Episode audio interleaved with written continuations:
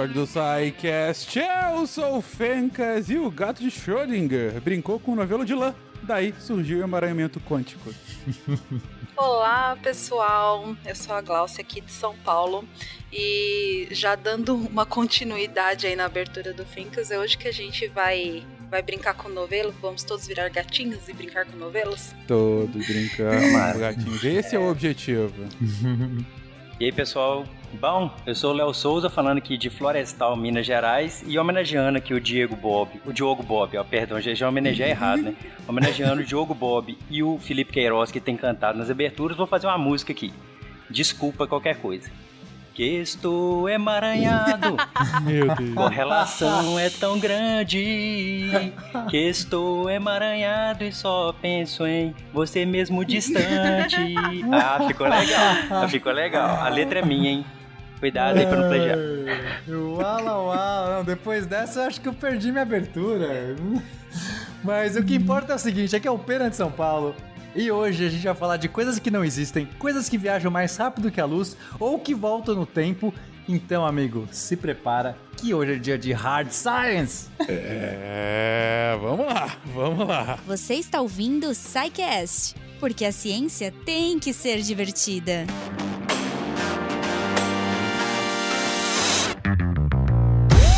Olá pessoas, olha eu aqui no começo do episódio para trazer um novo apoiador muito bacana, que é a Nuvem Shop. Ela é uma plataforma para você criar sua loja online de um jeito simples, mas muito profissional. Com ela, você pode montar o seu negócio do seu jeito e escolher o seu meio de pagamento e meios de envio. A Nuvem Shop tem mais de 10 anos no mercado e é a maior plataforma de e-commerce da América Latina, com mais de 90 mil clientes ativos nas suas plataformas.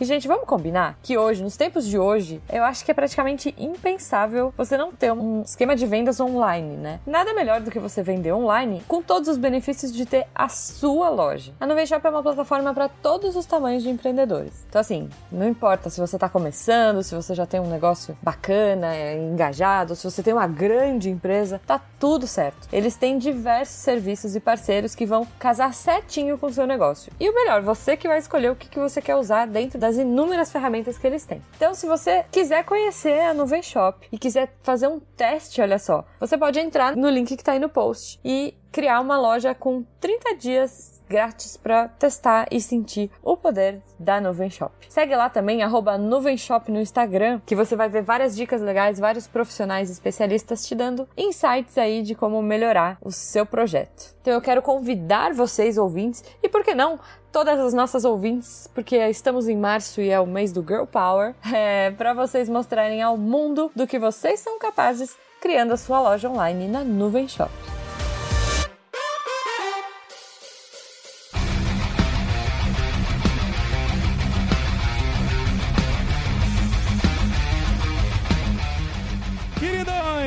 Depois de anos em que nós estivemos aqui é, falando sobre mecânica quântica, cara, foram dois episódios, foram quase cinco horas em que a gente teve o cérebro que estava em nossos crânios, ficou ali no chão, porque é um negócio extremamente complexo, por mais que a gente só arranhe a superfície a, a, da disciplina. É claro que pra gente sequer começar a entender, a gente tem que voltar a entender conceitos mais complexos e, e misturando uma coisa com a outra e tal, mas tá lá. Tem lá os dois episódios, são dois dos episódios que mais são elogiados no SciCast, porque, de fato, uh, explicar a mecânica quântica em geral já é difícil só em áudio, então é uma tarefa extremamente ingrata, mas lá o fizemos. E desde então, algumas outras pautas transversais foram levantadas e uma delas era de justamente de emaranhamento quântico. E aí, depois de alguns anos, voltamos aqui à disciplina para falar sobre esse tema. Então, antes de falar sobre o que, que é, eu queria perguntar para vocês por que falar do emaranhamento quântico? Tem é, é o que é algo é, é a nova fronteira nessa área? É algo que a gente já está vendo a, a aplicação prática, técnico-prática, de fato? Como é que a gente está nisso? Antes de começar a falar as coisas sérias, né? Deixa eu puxar aqui. falar, falar sobre emaranhamento quântico, gente, nada mais é do que romântico para mim. Não sei romântico Você, romântico, você vai, você vai entender. Você vai entender. Beleza, então. Mas por que então? Ma- Mas indo além do romance, qual, qual é o motivo que, que, que faz com que a gente sequer fale de uma pauta como essa? Então, aí fica aí de referência pra, pra quem não ouviu ainda, volte e ouça os dois episódios de, de Mecânica Quântica, eles são sensacionais e vai, já vai dar uma base bacana é, é, para esse episódio, né? Mas só que uma das coisas que foi mencionada no- nesses dois episódios, que é muito mencionado quando a gente fala de quântica, é o tal, por exemplo, do gato de Schrödinger.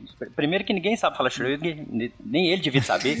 é, é Schrödinger, né? Pena se você quiser me ajudar na pronúncia aí. Schrödinger. Ah, não, é, vai, qualquer uma. Se você conseguiu terminar essa palavra de algum jeito, você merece, tá? Parabéns. Pois é, mas tem um gatinho. Eu, eu costumo chamar ele de gatinho de Xoxó, né? Porque Xoxó é mais fácil de falar do que Schrödinger. É, que trata aí de estados de superposição, superposição quântica. E nesses dois episódios já se falou muito dessa superposição. E esses estados de superposição, junto com o emaranhamento aí, são talvez das duas propriedades intrinsecamente quânticas. Intrinsecamente quânticas, assim, elas são quase puramente quânticas. Superposição ainda se acha na parte quando você, você estuda ondulatório e tal, mas estados que são superposição, isso são bem característicos de quântica.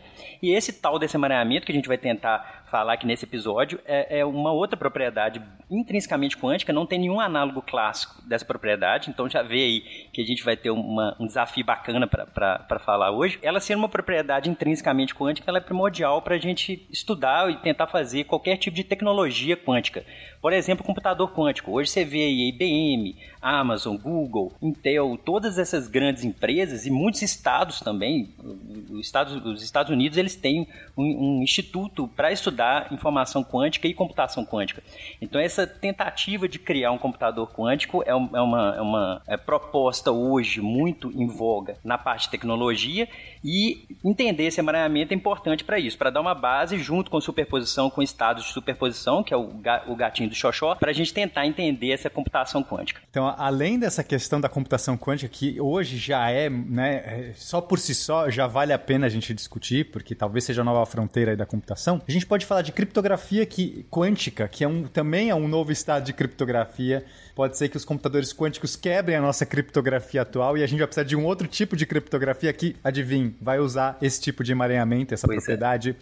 É, teleporte, a gente já pode hoje teleportar fótons. Eu sei que isso parece muito ficção científica e é, assim, tá muito na fronteira, né? Esse teleporte tem vários condicionantes, mas quem sabe um dia a gente possa teleportar matéria, também provavelmente vai envolver esse tipo de coisa. Gerar números aleatórios, que é o problema dificílimo. Eu sei que parece idiota, como assim gerar números? Joga uma moeda. Só que quando você está fazendo um programa de computador, você não fala assim, jogue uma moeda, computador. Ele, ele vai ter que usar um algoritmo, uma receita, um, um código para gerar. E, e não é fácil gerar algo aleatório, puramente aleatório. Um dos jeitos seria usando propriedades quânticas também. Então, só por isso a gente vê como é importante esse assunto. Só que agora, Fencas, a gente quer entender a parada, porque. A tecnologia vai usar isso, mas a gente é muito difícil é entender esse fenômeno, por que, que ele, como ele funciona, né? Tudo que vem disso. Eu acho que esse é o próximo ponto, né? É, e só, e só um detalhezinho aqui rapidinho, que é, a gente está chamando de emaranhamento, mas é também chamado de entrelaçamento também na comunidade, então tanto faz. Chamar de emaranhamento entrelaçamento tanto faz, é só um detalhezinho. E uma outra coisa é que a gente vê, todo mundo hoje usa quântico para tudo, né? Ah, O coach quântico, as- aquelas é, picaretagem quântica. Então a gente Cura tentar quântica. esmi- é, a cura quântica, a gente tentar esmiuçar essas propriedades quânticas de uma maneira mais acessível também talvez é bacana até para tentar diminuir um pouco eh, essa galera utilizar quântico para tudo, né? Tentar Exatamente. separar o joio do trigo, sem dúvida alguma. Então vamos lá, gente. É, esse é o, o motivador do porquê falar sobre isso, mas vamos entender então do conceito. O que, que afinal, então, é o emaranhamento quântico? O- Léo já comentou aí que tem a ver com, com, esse, ah, com esse estado de superposição, que a gente já comentou no, no último episódio, mas seria bom a gente dar uma, uma passada geral no conceito para que a gente possa se aprofundar depois. É, é, acho que a sugestão até seria a gente pegar um exemplo e Vamos aí lá. tentando entender esse exemplo e colocando todo o conteúdo de mecânica quântica que a gente precisa para esse episódio durante, porque eu sei, ah, né, o nosso ouvinte já ouviu os outros episódios, mas quanto tempo ele já ouviu isso, ou mesmo aqueles que nunca ouviram, também podem desfrutar desse episódio. A gente quer que todo mundo chegue aqui, pegue na mão de todo mundo. Então vamos, vamos pro nosso primeiro exemplo. Vamos falar de luz, nossos fótons, tá? Então, a gente pode pensar é, que a luz, ela é composta, ela, ela pode ser uma onda, é um, é um, jeito de você ver, mas a gente também pode pensar que ela é composta de partículas, pequenas, uhum. pequenas partículas, pequenos pacotes de energia que se move, que a gente chama de fótons. E aí, o que, que a gente pode fazer? Um experimento que qualquer pessoa pode fazer em casa. Se você tiver, por exemplo, um óculos escuro polarizador, é, ou se você tiver uma tela, tudo bem, talvez não seja tão fácil fazer em casa, se você, é, se, por exemplo, tem gente que tem aquela lente de, de câmera polarizadora, tem gente que pode usar tela, às vezes, de um, de um LCD, um, um, um sei lá, alguma, alguma, alguma tela de celular que seja quebrada, alguma coisa assim. Mas enfim, existe um negócio chamado polarizador que é um filtro. Então quando você passa uhum. a luz por esse cara, esse polarizador, ele vai absorver. Do outro lado sai menos luz. O que está acontecendo aí? Ele está absorvendo um tipo de luz específica. Que tipo de luz? É uma luz polarizada numa certa direção. Tá, calma aí. O que é polarizado? Um monte de coisa, não, não sabia. Acontece, Fencas, que quando você emite um raio de luz, é, esse raio de luz, que é uma. Vamos pensar que ele é um campo eletromagnético, ele tem essa. Vamos pensar agora que ele é uma onda para facilitar. Então ele é Sim. é um campo oscilando, tá? Ele basicamente uhum. é um campo elétrico que oscila numa direção e um campo magnético numa outra, mas ele vai para frente ele tem um, um, eixo, ele tem um, uma direção. Assim, enquanto ele vai para frente, esse campo está oscilando, digamos, para cima e para baixo. Imagina aquela Sim. senoide, a cobrinha. Uhum, a cobrinha uhum. vai para frente, só que ela sobe e desce, sobe e desce, sobe e desce. Uhum. Mas eu poderia emitir um raio de luz que, em vez de subir e descer, ele poderia estar indo para direita e para esquerda. Mas a cobrinha, em vez de ir para cima e para baixo, ela vai, vai, vai zigue-zagueando. Perfeito. Concorda? Mas eu poderia uhum. também pôr numa diagonal. Diagonal, sim. Qualquer eixo, qualquer ângulo eu poderia mandar esse raio de luz e ele vai para frente igual. Por nosso uhum. olho, qualquer um desses raios, é, a gente enxerga a mesma coisa, a luz igual. A gente vê uhum. lá, brilhou, acendeu na nossa retina, a gente, nosso cérebro lê luz. Só que é, eles são diferentes, porque cada um tem uma orientação. A gente chama isso Sim. de polari polarização. Então, uhum. se eu posso ter, por exemplo, um, uma luz que está alinhada na vertical, esse Sim. campo está alinhado na vertical, eu vou falar que está polarizado verticalmente. O que está na horizontal, eu vou chamar de horizontal. Numa diagonal, você pode chamar na diagonal, enfim. Então, quando eu passo essa luz por um polarizador, por esse filtro, uhum. ela vai basicamente dizer que somente ela vai absorver todas a, a, as componentes, todas, a, todas as luzes, todas as ondas que não estão alinhadas com a direção do polarizador. Então, se okay. eu colocar um polarizador vertical, somente do outro lado a luz vertical vai passar. Se vier uma cobrinha horizontal, ela para, mas a vertical consegue passar. Exatamente. Agora, e se vier uma Beleza. diagonal, né? Assim, se a gente pensar e na luz do ponto de vista é, como uma onda, acontece uhum. um fenômeno interessante. Se ela vem na diagonal, eu posso pensar que ela é ela tem uma componente horizontal e uma componente vertical. Eu posso decompor uma cobrinha na diagonal como uhum. sendo uma cobrinha na horizontal e uma cobrinha na vertical. Tá. Quando passa nesse polarizador, a parte da cobrinha que era horizontal é absorvida. Perfeito. Então passa algo do outro lado que não é mais a cobrinha inteira, ela sai uhum. diminuída. Então aquela onda que de repente era grande sai do outro lado diminuída, mas somente na vertical. Tá bom. Ok? Perfeito. Só que isso é do ponto de vista ondulatório. A gente está pensando essa onda, essa luz como uma onda. Agora, quando eu vou uhum. pensar em fótons, Agora começa o problema. Hum. Porque, Fencas, o fóton, ele já é a menor partícula, a menor quantidade de energia possível. Você não pode fazer. É, é, essa é a ideia da quântica. Então, vamos lá. Primeiro conceito quântico que a gente está trazendo aqui. A quântica, esse nome quântico vem de quantizar. Quantizar é você fazer um bloquinho, um pacote. Eu estou fazendo uhum. um pacote de energia que não dá para ser menor do que esse pacote. Esse é o pacote menor. Não existe nada menor do que essa quantidade de energia. Então, o fóton já é a menor partícula de onda que dá para fazer. Sim. Agora, se eu fazer, falar que, o, digamos, tem um fóton na diagonal, e aí eu vou absorver, e aí eu passo no filtro vertical. Então, a, a componente, a parte horizontal seria absorvida. Não dá para absorver, porque se eu absorver, acabou o fóton. Sim. Não, não dá para passar meio fóton. Sim. Ou ele passa inteiro, ou ele ou não, não, passa. passa. Uhum. Então, como é que se resolve isso do ponto de vista quântico? Então, a gente, né, a, a, formula, a formulação da mecânica, mecânica quântica diz que esse fóton, ele é um fóton, por exemplo, na diagonal, ele é uma sobreposição de dois estados, um horizontal e um vertical. Então, uhum. ele coexiste, esses dois estados coexistem ao mesmo tempo, tá? Um fóton na diagonal é uma sobreposição de um fóton vertical com um fóton horizontal, ele coexiste ao mesmo tempo. E tudo bem. É o esqueminha é, do gato de Schrödinger. Exatamente. É, é, basicamente é isso. Uhum. Coexiste lá, o gato tá vivo e morto ao mesmo tempo, o fóton tá na horizontal e na vertical ao mesmo tempo, esse fóton. Tudo bem, não tem problema. Sim. Por enquanto a quântica tá tranquila. Tá Quando esquisito, mas tá filtro... É, é um esquisito que é esquisito, dá, dá pra engolir. entender. Não, exatamente. Exato. Então esse é o segundo coisa coisa importante, conceito importante, sobreposição. Sobreposição é os dois estados coexistindo ao mesmo tempo e, e tudo bem. Agora, no momento que eu passo ele por um filtro, ou f- faço uma medição qualquer, interajo com esse fóton de alguma maneira, é, ele, ele talvez, dependendo de como eu interagir, no caso, se eu passar por um filtro vertical, aí eu tô fazendo o seguinte, fóton, agora não tem jeito, você tem que se decidir. Você não pode ser vertical e horizontal ao mesmo tempo. Porque esse filtro vai dizer ou você passa ou você não passa. Então, se o fóton, nesse momento que eu passar por um filtro vertical, ele se decidir, não como que ele decide, não sei. Isso, isso- isso não interessa a ele. Mas ele tá lá, ele tá na diagonal.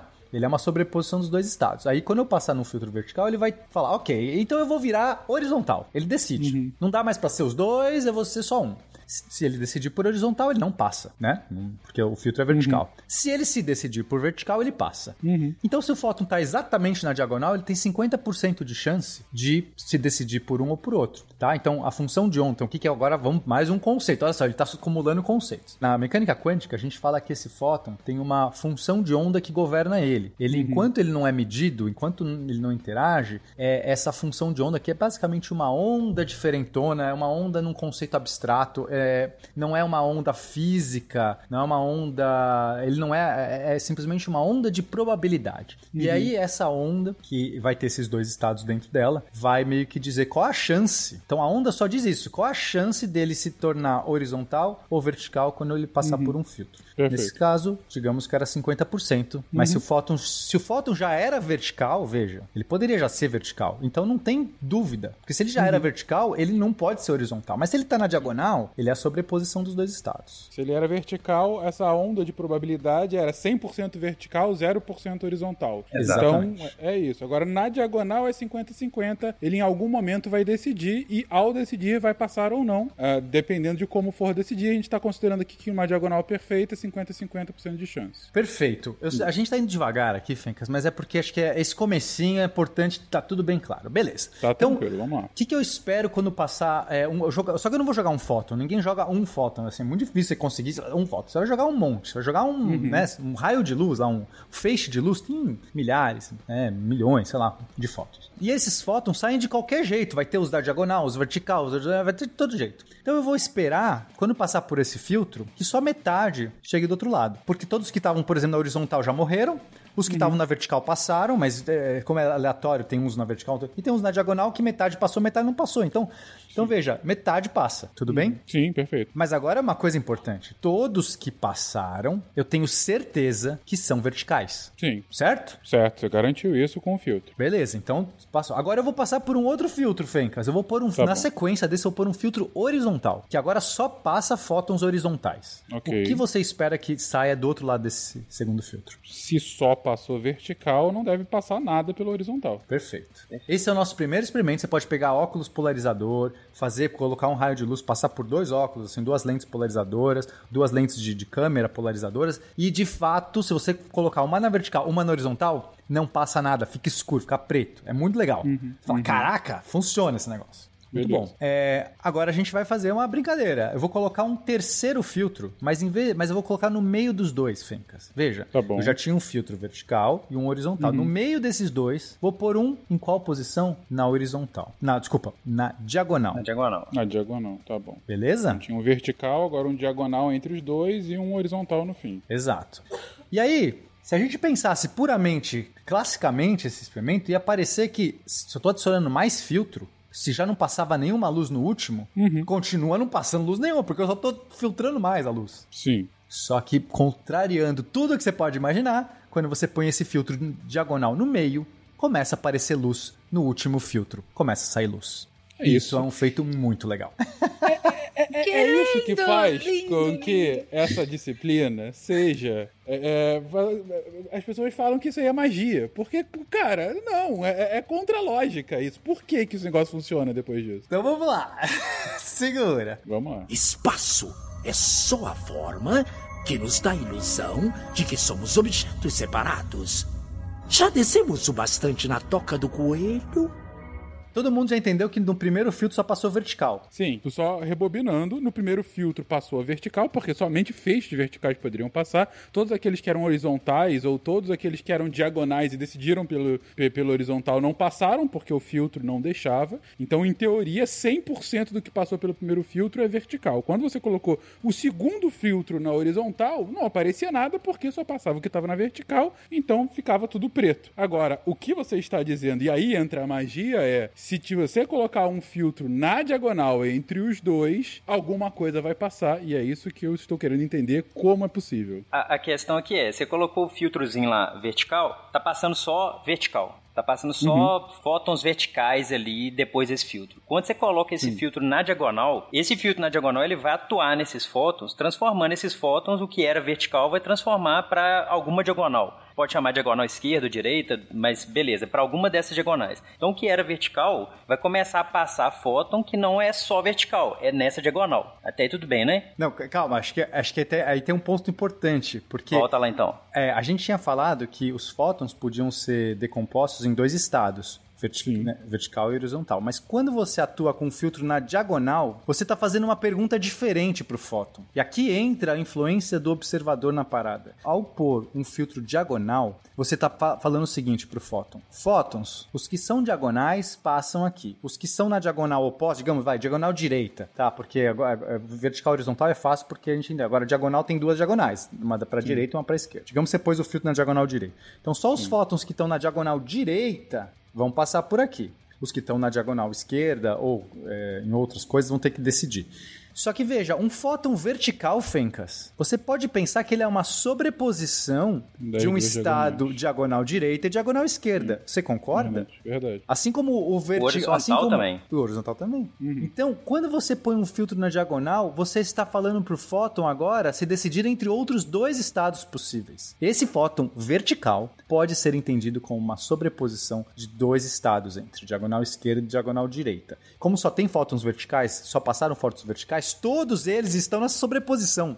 Não tem, nem, não tem fótons horizontais que passaram, né? Não tem nenhum fóton horizontal, só tem vertical. Então, todos os fótons que chegam no primeiro, nesse segundo filtro diagonal, vão ter que agora se decidir entre dois estados possíveis. Ou eles decidem que eles são diagonal direita, ou eles decidem que eles são diagonal esquerda. Os que decidirem que eles são diagonal direita passam, os que decidirem diagonal esquerda não passam. Logo, a gente espera que passe metade desses fótons por esse filtro. Sim, Certo? certo. Mas chegando no terceiro filtro, esses fótons que agora são diagonal direita, que passaram, eles também podem ser pensados como uma sobreposição de um estado vertical com o estado horizontal. Eles são de novo uma diagonal. E se eles são uma sobreposição, o filtro vai de novo perguntar: fótons, você tem que se decidir. Ou você é horizontal ou você é vertical. Metade se decide por horizontal, metade por vertical, sai luz no último filtro. Então vamos lá. Os fótons eles eram horizontais ou verticais, passaram pelo primeiro filtro.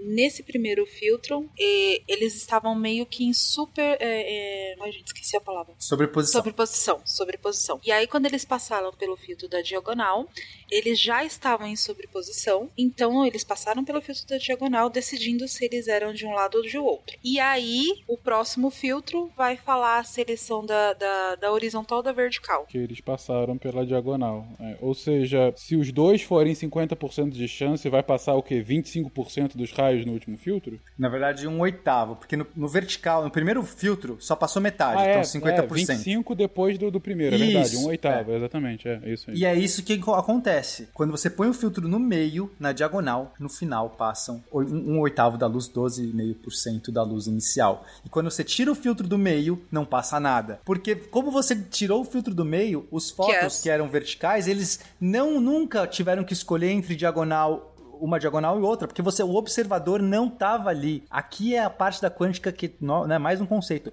O observador influencia no efeito. Então, quando você não observou, ou seja, colocar o filtro é a mesma coisa que fazer uma pergunta para o fóton. Fóton, eu tô querendo aqui escolher quais aqui estão nessa diagonal. E aí o fóton, que para aquela pergunta estava numa sobreposição, porque ele ele era vertical, mas para um filtro diagonal, o filtro, é, é- pensa assim, é, para um martelo, um martelo só enxerga pregos, Fencas, certo? Não importa. Você pega um martelo na mão, qualquer coisa que o martelo vai tentar bater é um prego, não interessa o que seja.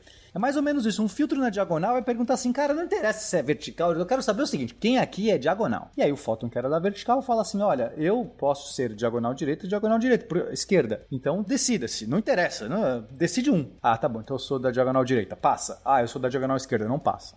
Essa pergunta influencia nos fótons a ponto deles agora terem um novo estado, diagonal, passarem, e aí o último filtro de novo faz a mesma pergunta, só que agora para horizontal e vertical. E aí o fóton que era diagonal tem que de novo se decidir, pô, mas sou diagonal. Não interessa, diagonal não serve. Para mim agora é horizontal, esse novo martelo só vai enxergar horizontal e vertical. E aí o fóton tá bom, então eu vou me decidir, 50% e passa. É muito legal. Impressionante. Já é um negócio bacana é, mostrando aí que é, esse efeito de superposição ou sobreposição, né? Que já é um negócio bacana já por si só da, da, da quântica, já é um, um efeito interessante, né? Eu tô pensando aqui uma, uma, uma analogia um pouco mais simplista.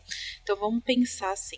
É, sabe aquelas, aquela, aquelas pessoas que colocam roupa de manga comprida por baixo e manga curta por cima? Sei. A superposição é as duas, certo? Ah, como assim? Você tá com manga comprida por baixo e você está com manga curta por cima. Então você está sobrepondo uma a outra. Sim, sim, sim, sim. Tá? Então seria o, prim- o primeiro filtro é só quem está é, com manga comprida. Pessoa, você que está com os dois. Você vai ter que se decidir, ou você fica com manga comprida ou você fica com manga curta. Hum. Entendeu? Aí a pessoa fala assim: tá bom, vou ficar com manga comprida, tira a manga curta. Nessa festa só entra quem tem manga curta. A galera, ah, mas eu tenho as duas. Vai, então, duas não serve, tem que escolher.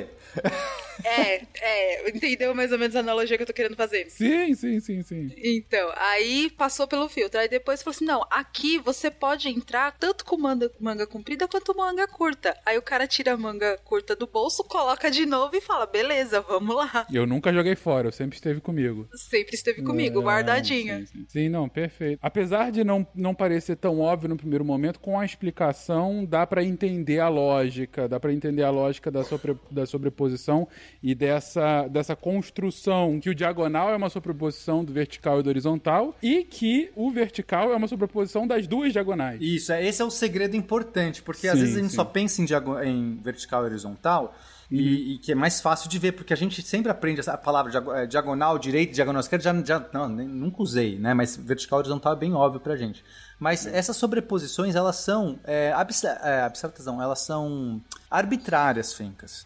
Esse que é a parte bonita, depende da pergunta. Quando eu pergunto para um certo filtro, eu quero saber, da, no caso vertical, é a sobreposição entre estados é, é, é, entre verticais e horizontais. Se eu te- tenho um filtro diagonal, eu estou perguntando diferente. E para cada pergunta, o fóton pode estar numa sobreposição de estados diferentes. Essa é uma propriedade muito legal da, da quântica. Não é uma única sobreposição que existe. A pergunta, ou seja, a medição, induz qual resposta a gente quer. Na mecânica quântica, a gente fala que a gente vai estar nos, nos autoestados daquele, daquele operador. O operador seria o observável que a gente vai fazer. Eu não quero entrar nesses detalhes, eu só estou dando uma nomenclatura um pouquinho.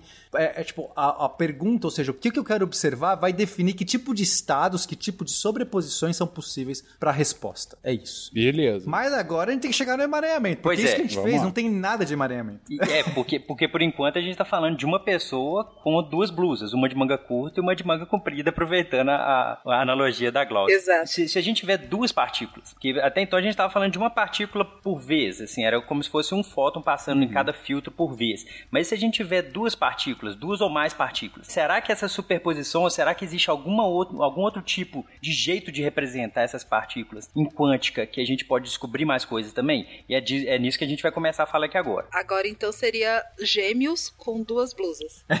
Pode ser, pode ser. Nós vamos chegar em mais vestuário depois. Mas... Mas é que assim, acho que o. a- a- é, vamos, vou tentar primeiro passar, é, falar com partículas mesmo, depois a gente vai, vai para analogias e tal. Porque também o que eu tenho medo é que às vezes é, é, o ouvinte, a gente vai falar só na analogia, o ouvinte vai estar, mas o que, que é isso na, na, na quântica mesmo? Então eu vou começar falando né, em, em partículas. Aí só até um detalhe de bastidor, que eu acho que esse detalhe é até bacana de contar, Pena, que eu, eu e Pena a gente trocou uma ideia antes, fazer analogias com quântica é um negócio muito complicado. É muito complicado porque tem coisa que, por mais analogia que você faça, você acaba perdendo ou acaba, a- a- no- em algum pontozinho, acaba tecnicamente você ficando meio é, é, numa sinuca de bico, você acaba ficando meio numa rua sem saída. Então a gente tem que uhum. ir apalpando muito devagarinho quando a gente está falando de analogias assim, mas só que nós vamos utilizar analogias que, que é o jeito que a gente vai tentar trazer é, é, esse conceito para o episódio, né? Exato. Então agora, Fencas, a gente vai pensar em duas partículas, podem ser fótons, podem ser elétrons, podem ser prótons. Dois tardígrados. É, pode ser qualquer coisa, tardígrados.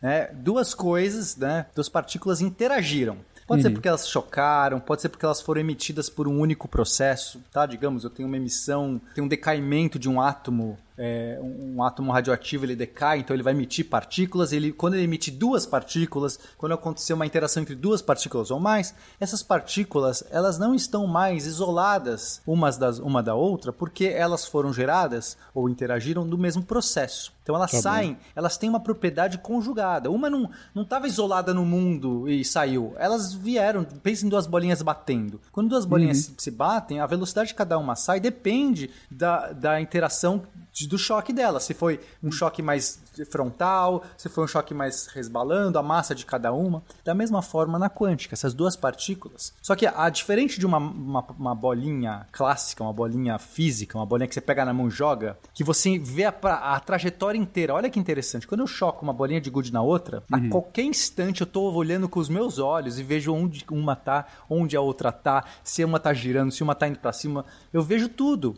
Agora, você não consegue fazer o mesmo com uma partícula, um elétron, um fóton, nada disso, porque essas coisas, elas não, elas são invisíveis. Para você enxergar um fóton ou um elétron, você tem que fazer uma pergunta, você tem que jogar, fazer um aparato para que meça onde ele estava. Você não enxerga uhum. ele passando. Ah, meu olho viu um fóton voando. Não tem como ver um fóton voando. Só quando seu olho absorve aquele fóton que você vê ele no caminho, quando ele está voando, você não, não tá vendo ele. Um elétron é uhum. a mesma coisa. E é por conta disso que começam a surgir todos esses problemas. Então, Vamos lá, essas duas partículas saíram uma para cada lado. Elas interagiram por um instante e saíram. Uma foi para a direita, uhum. uma foi para a esquerda. E elas estão tá. indo muito rápido e distantes. E elas ficam muito longe uma das outras. Elas não estão mais interagindo, já, já saíram uma de perto da outra. Mas para a mecânica quântica, esses, é, a mesma função de onda está atrelada às duas, porque elas vieram do mesmo choque. Enquanto ninguém fizer uma pergunta para uma das partículas, elas saem nas suas multiplicidades, ou seja, elas têm é, suas sobreposições. Então ninguém sabe onde ela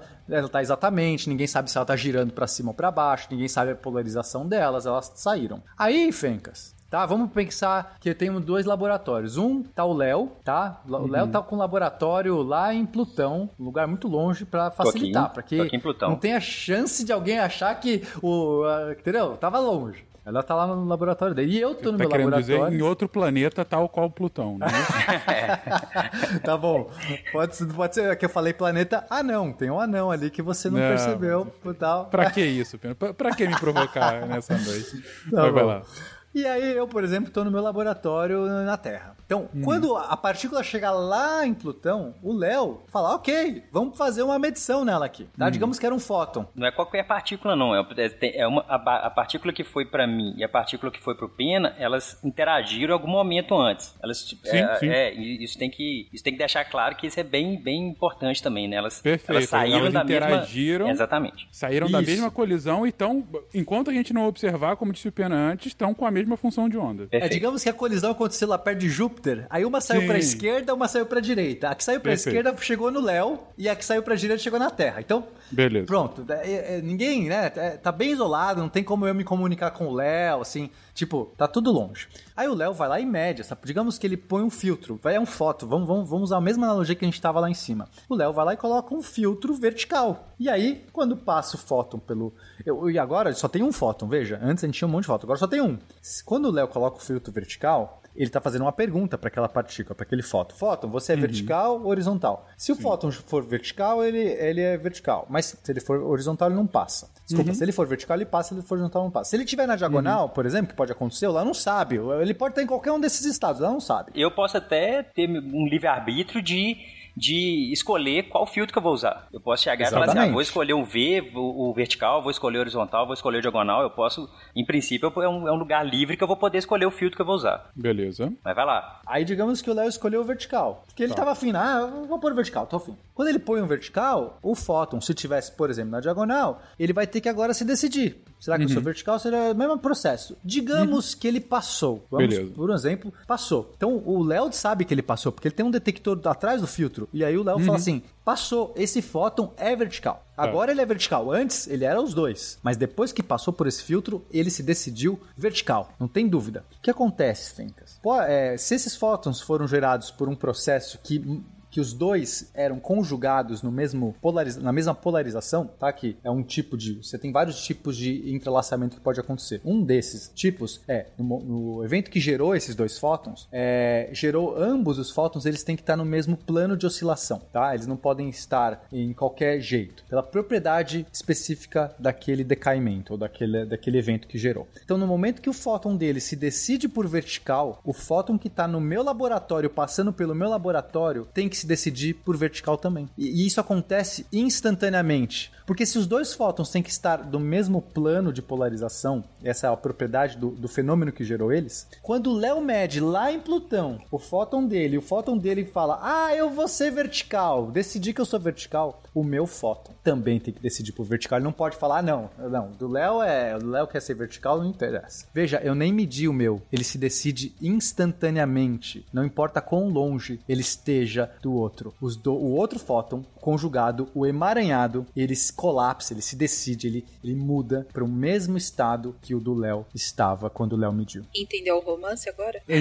O romance tá, tá- é um romance que transcende, inclusive, a velocidade da luz, pelo que eu tô entendendo. Exatamente. Exa- Esse é o problema. Começa aí. Porque, não, então, só, só eu até explicar a piadinha. Porque, então, nessa lógica, se o Léo colocou lá no planeta não anão Plutão o, o filtro vertical, e aí a partícula, o, o fóton dele, decidiu que é, é vertical, passou.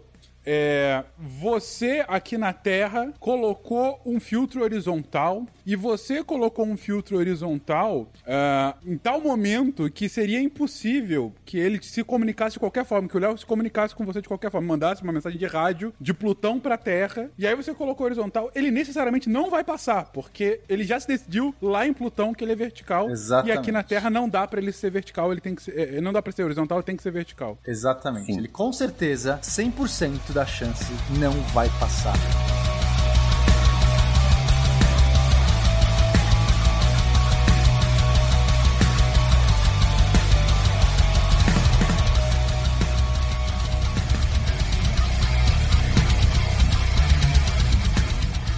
A lógica eu entendi, mas como isso é possível de ser mais rápido do que a luz? Como que ele tá conectado dessa forma? Como que o romance ganha, gente? Como que o amor é maior que a luz? Pois é, sa- sabe quem se perguntou isso também?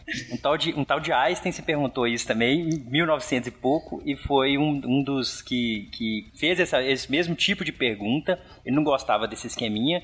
Ele fez esse mesmo tipo de pergunta e ele é que propôs esse tipo de, de comportamento que a gente vai, vai continuar aqui agora, mas o tipo de pergunta o Einstein fez lá em 1930 e poucos. É, o Essa Einstein, ele era o cara mais, assim, determinista, mais, é, vamos, entre aspas, certinho, assim. Ele queria, ele, ele acreditava que as coisas todas, elas, o Deus não jogava dado. Essa, essa coisa do, da aleatório na mecânica quântica, que é, ah, 50% de chance, o Einstein já torcia o nariz, porque na, na física clássica, e na relatividade, né? Que a relatividade quem fez foi o Einstein, a física clássica que veio antes. Não tem evento aleatório, Fencas. Não tem assim, tudo. é, se você tivesse, se você soubesse com precisão a posição de todas as partículas do universo, a velocidade de todas as partículas e as forças que elas interagem, você saberia perfeitamente o tempo seguinte. Assim como a gente é, é, consegue calcular a trajetória de uma bolinha, você fala, ó, ela tá com a velocidade aqui, massa tanto, a gravidade atua. Momento seguinte, ela tá aqui, ela tá lá. Momento- você consegue fazer um tiro de canhão, se, né, se você não tivesse nenhuma interferência de vento, qualquer coisa assim, você consegue calcular perfeitamente no, espaço, você consegue calcular perfeitamente as trajetórias dos planetas, porque você sabe o tempo futuro, não tem aleatório. É, Júpiter não tá falando assim, ah, agora eu tô uh, 50% de chance de eu continuar nessa órbita, 50% de chance de eu sair dessa órbita. Não tem isso. Ele você consegue, né? O que às vezes acontece é que a gente não tem a informação completa. Então, eu vou Júpiter ou sei lá, algum planeta pode às vezes sair um pouco, um asteroide pode sair de órbita do que a gente estava, porque são muitos efeitos gravitacionais que estão acontecendo simultaneamente. Não tem só o Sol, tem vários planetas e coisas puxando. Mas se a gente soubesse todas as forças que estão atuando naquele corpo, não teria dúvida nenhuma. O futuro seria um livro aberto, um livro é, escrito pra gente já, se a gente tivesse essa habilidade. Então Einstein, ele compactua dessa ideia que a gente chama de determinismo, especificamente determinismo causal, ou seja, que as coisas, elas não apenas estão determinadas, no, né, no sentido de que não tem nada aleatório. Então determinismo é, não existe nada aleatório no universo. Tá? A, gente, a gente fala que a Mega Sena é aleatória é, só porque eu não consigo calcular a precisão da bolinha que gira dentro do, do, do negócio da Mega Sena. Mas se eu tivesse essa informação, não é aleatório. Um dado não é aleatório. O dado, quando eu lanço um dado, ele cai precisamente no único ponto que ele poderia cair, porque todas as interações, o kick de cada face, a rugosidade na mesa, vai fazer com que ele caia naquele jeito. Só que ninguém consegue calcular. O fato de você não poder calcular não quer dizer que não é determinista. Isso é muito importante. O universo einsteiniano, é, é, newtoniano, todo esse universo antes da quântica, ele era determinista, só que ninguém era capaz de calcular. É, tem, tem, um outro exemplo que eu gosto também, que é de um radar. Você pega um radar, você está andando de carro e tem um radar que é de 60 por hora. E você passou lá a, sei lá, 73 por hora. Aí você passou uhum. a 73 por hora, tirou a foto lá, é, a gente tem essa noção determinística, que ela é, que ela é muito boa, né? E é, é muito bom até pra gente continuar vivendo normalmente. a gente pensar assim, tá, se eu tirou a foto lá 73, então meu carro ali logo antes de tirar a foto, do, do, do radar tirar a foto, ele tava ali próximo de 73, mas ele não ia estar tá a 200 ou a 150 ou a 20 por hora, certo? Ele vai estar tá perto uhum. ali de 73. E esse tipo de determinismo até um pouquinho antes, a gente voltar um pouquinho até no passado, isso é essa, essa, essa maneira contínua de se pensar essa passagem de tempo, assim, é um negócio que na mecânica clássica ou na relatividade, isso, isso é muito é, cotidiano pra gente, né? A gente pensar desse tipo contínuo, dessa, dessa passagem contínua das coisas, assim, né? Sim, exatamente. E, e aí, só, só lembrando aqui que, que essa questão desse, vou chamar de colapso aqui, mas desse colapso instantâneo, eu medi vertical lá em Plutão, no, no planeta Plutão, eu, eu sou, eu sou é, é, planetaniano. Vamos ter que trocar Plutão por Netuno aqui. Eu, sou plan, planet, planetista, né, que deve falar, eu sou planetista de Plutão você também. Tá, você tá certo, né? É isso Mas se eu medir vertical lá e instantaneamente assumir o vertical aqui, é, esse instantâneo também incomodava muito, né? Porque como assim? Como que alguma coisa é, ela transmite instantaneamente? É um negócio meio bizarro, né? Sim. Antes da gente prosseguir, só para deixar claro, é, finalizar aqui a, a, questão do emaranhamento. Então, essa propriedade dessas duas partículas que estão, no caso aqui no nosso exemplo, em Plutão e na Terra, e elas foram geradas lá por um fenômeno né, único, tal, que interagiu ou que elas interagiram, que faz com que as duas estejam atreladas. Quando uma se decide, a outra automaticamente tem que se decidir por um outro estado, ou pelo mesmo estado, por outro estado, aí depende da configuração do, do sistema, é o que a gente chama de emaranhamento. E uhum. só, né, concluindo, como o Léo, ele era, como ele, né, ele disse, eu escolho o filtro que eu quiser. Então o Léo poderia ter escolhido ali na hora o filtro diagonal e a partícula que estava já muito longe da minha teria se decidido por um outro sobreposição, ela poderia ter virado diagonal diagonal direita ou diagonal esquerda, ela teria que se decidir por uma dessas duas opções. E a minha também teria que se decidir pela minha mesma diagonal. Então veja, era o, é quase como você falar assim: o Léo, é, a minha partícula tinha que de algum jeito saber o que o Léo ia escolher, mas como ela é instantânea, é, isso acontece instantâneo, não dá tempo do Léo avisar, ou da partícula do Léo avisar: ô, oh, olha só, eu tive que virar diagonal aqui, vai diagonal aí também, porque senão vai dar ruim não, em princípio é instantâneo, quer dizer, não dá o, o tempo que levaria para isso acontecer, como está lá em Plutão, seria uhum. vários minutos até, né, voando a velocidade da luz. Então essa é a grande contradição, ela acontece nesses dois pontos, né? Primeiro, é uma comunicação aparentemente infinita, de tempo infinito, de, de velocidade infinita, né? E como que essa, essas duas partículas dependem da escolha, em princípio, de um observador arbitrário, que é o Léo, né? No caso ali que está fazendo fazendo essa coisa. Estão em locais diferentes, né? Pessoas que estão em locais completamente diferentes, distantes. É. É, e se eu tivesse medido a minha primeiro, a dele teria que responder igual, tá? Assim, é. a gente escolheu o Léo primeiro, mas se, se por acaso. Hum. E veja, eu nem tô conseguindo falar com o Léo. Pode ser que eu medi a minha primeiro. E, e, olha só que legal, caso eu tivesse medido a minha primeiro e desse horizontal, digamos que eu fiz o contrário, deu, deu horizontal. Eu sei, eu também sei, né? No momento que eu medi horizontal, eu sei que a partícula do Léo é horizontal. Naquele instante eu sei sei que a partícula do Léo é horizontal. Mas claro que eu não consigo avisar ele a tempo, porque eu teria que avisar ele de algum jeito. Mas não importa, o fato de eu saber, medindo uma partícula, eu ter certeza, 100% de certeza de que a dele é um, um tipo específico, também é muito louco isso. Que é uma coisa que tá muito além, da, é, muito distante. Como é que eu saberia uma coisa dessa? E, e- e aí eu volto, vocês me enrolaram nos últimos 10 minutos. Como? Como que isso é possível? Como que essa, essa comunicação instantânea acima da velocidade da luz é possível entre essas, esses dois fotos emaranhados? Então, aí, aí nós vamos tentar é, é, detalhar, não, não detalhar assim tecnicamente, mas a gente vai tentar conversar sobre um, um artigo. Eu, eu não consigo falar desse artigo sem, sem, sem me exaltar, não. Que para mim é, um das- é uma obra de arte. Esse artigo foi lançado em maio de 35. É, com o Einstein, o Einstein, o Boris Podolsky e o Nathan Rosen. Esses três caras lançaram um artigo em maio de 35 que ele tem um título muito bacana. Eu, eu fico brincando com, com a galera que parece discussão de Twitter nessa época, mas só que era um pouco mais avançado o nível da galera. Mas aí ele- eles, Imagino, eles, só um lança- pouquinho. é, eles lançaram um artigo que o título dele é assim, ó, pode a descrição, é, já traduzido, né? Pode a, a descrição da mecânica quântica da realidade física ser considerada completa? Desses três caras, Einstein, Podolsky e Rosen, eles se perguntaram isso no artigo. E aí a gente vai tentar conversar sobre esse artigo aqui para tentar chegar ne- nesse conceito mesmo de emaranhamento e quais foram as, as, as dúvidas que eles colocaram a partir desse artigo. Para quem gosta de, de pegar artigo científico para ler, esse artigo tem pouca tecnicalidade pra, pra, pra- de matemática para estudar e ele é lindo, ele é lindíssimo, assim, é uma obra de E arte. ele é curto, não, É, vale cara, falar que acho que ele tem três, três páginas. É, é lindíssimo, é, muito Eu li, bonito eu li mesmo. recentemente o artigo, é muito legal, assim.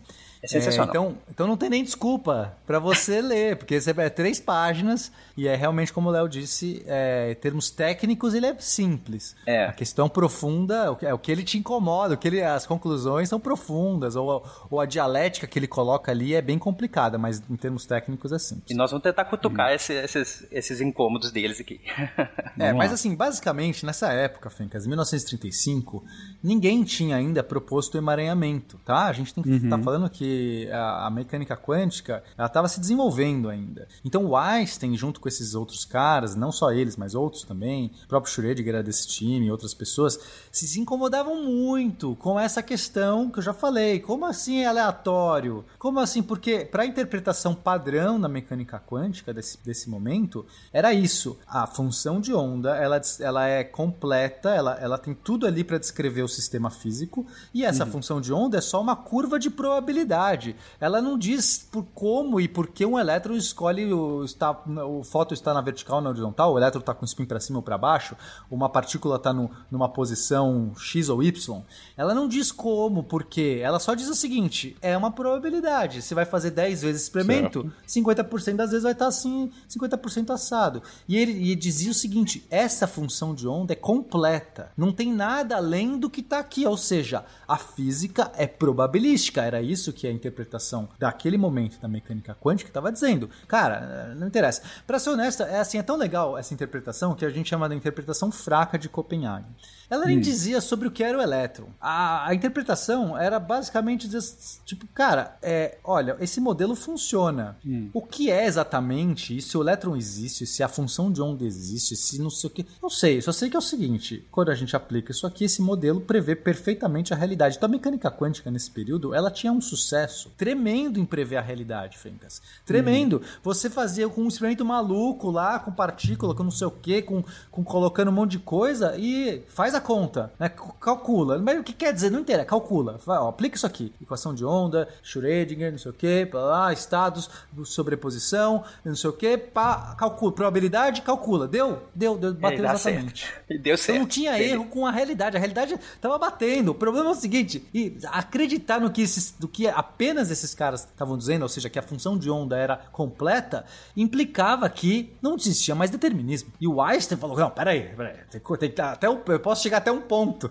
Eu posso engolir isso até um certo ponto. É, como, como, como assim o radar tirou a foto do meu carro 73? Então vocês estão me falando que antes, ele, a 73 km por hora, então antes ele podia estar a 5. Imediatamente antes ele podia estar a 5. Não, não faz muito sentido, Ou né? ele podia estar em vários, ele É. podia estar em vários e decidiu. Porque se tem vários carros, e aí cada carro, em algum momento, eles são em princípio idênticos, gerados da mesma maneira, mas uhum. alguns carros decidem que estão a 73, outros decidem que estão a 150, e tipo, eu quero saber por, como que o carro, ou seja, é, como que o carro faz isso ou, ou, ou, né, como Einstein disse, Deus não joga dados com o universo. Não pode ser que nesse momento que você faz a pergunta para o carro ou para a partícula, chega lá um Deus e fala assim: tá bom, é, não, vamos decidir aqui. Rola o dado. Ah, olha, deu 73. Sabe? É, é, esse era o grande incômodo do Einstein dessa galera. Então, o que, que eles fizeram? Veja, não existia ainda emaranhamento. Né? Esse conceito uhum. não tinha sido criado, essas, essas, problemáticas não tinham sido criadas. Se eu não me engano, até o nome foi criado em 1936, um ano depois, pelo Schrödinger. Eu acho, se eu não me engano, eu posso estar errado com a data, mas eu acho que quem cunhou esse nome de emaranhamento foi o Schrödinger em 1936, um ano depois, que eles Exatamente. lançaram essa, esse, esse grande é, é, desafio para a mecânica quântica, que foi esse artigo aí. Uhum. Exatamente. Então, assim, aí esse artigo, o objetivo era causar um paradoxo. Tanto é que o nome né, popular desse artigo é Paradoxo EPR. Então, EPR uhum. são as iniciais Einstein, Podolsky e Rosen. Tá? tá. Então, é, porque, de fato, quando é, o, o, esse artigo foi escrito, ele tentava propor um paradoxo, uma contradição que só poderia ser resolvido contradizendo a própria mecânica quântica. O que ele queria provar era o seguinte: a mecânica quântica não, não está completa. Essa função de onda uhum. não pode ser só isso. E aí, como isso me incomoda muito, muito, como incomoda muita gente, a gente vai tentar encontrar um contra-exemplo, ou seja, uma situação em que se mostre que é impossível, e, e aí a única solução então é que a mecânica quântica não esteja correta, porque se eu, se eu estou seguindo a mecânica quântica e chego numa situação impossível, então a premissa que a mecânica quântica está correta é falsa. Uhum. Essa é a ideia deles, ok? E é muito Perfeito. doido que no, no, no, artigo eles não, eles não falam hora nenhuma que a mecânica quântica está errada. Eles inclusive falam, não, é uma, é uma teoria correta, ela só é incompleta. E isso, eu acho isso de uma beleza.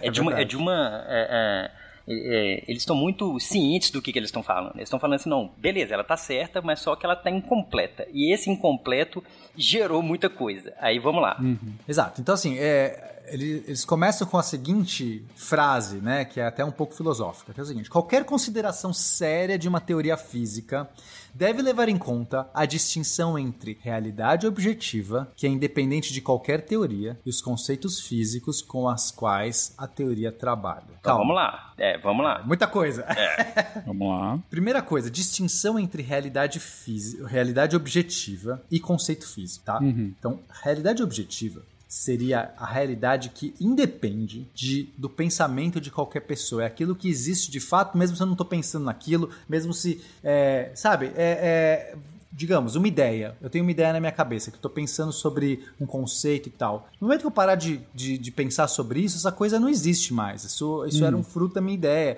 Ou, é, sei lá, coisas que abstrações no geral. Agora, a realidade física é aquela que não é, aquela que é pal, do jeito mais palpável, mais materialista possível, aquelas coisas que existem, independente se eu acredito ou não naquelas coisas. É, se uma árvore cai numa floresta e ninguém ouve, ela caiu ou não. Não importa, é... ela caiu. É, não é, importa então... se alguém ouviu ou não, ela caiu. então, nesse, exatamente, porque é, isso entra também nessa questão filosófica. Porque eu poderia dizer o seguinte, mas como é que eu sei diferenciar se algo existe de verdade ou se algo existe só enquanto eu penso naquilo? Porque eu poderia estar numa simulação, poderia, poder, poderia ser mil coisas, e de fato é um problema desses cabeludos da filosofia.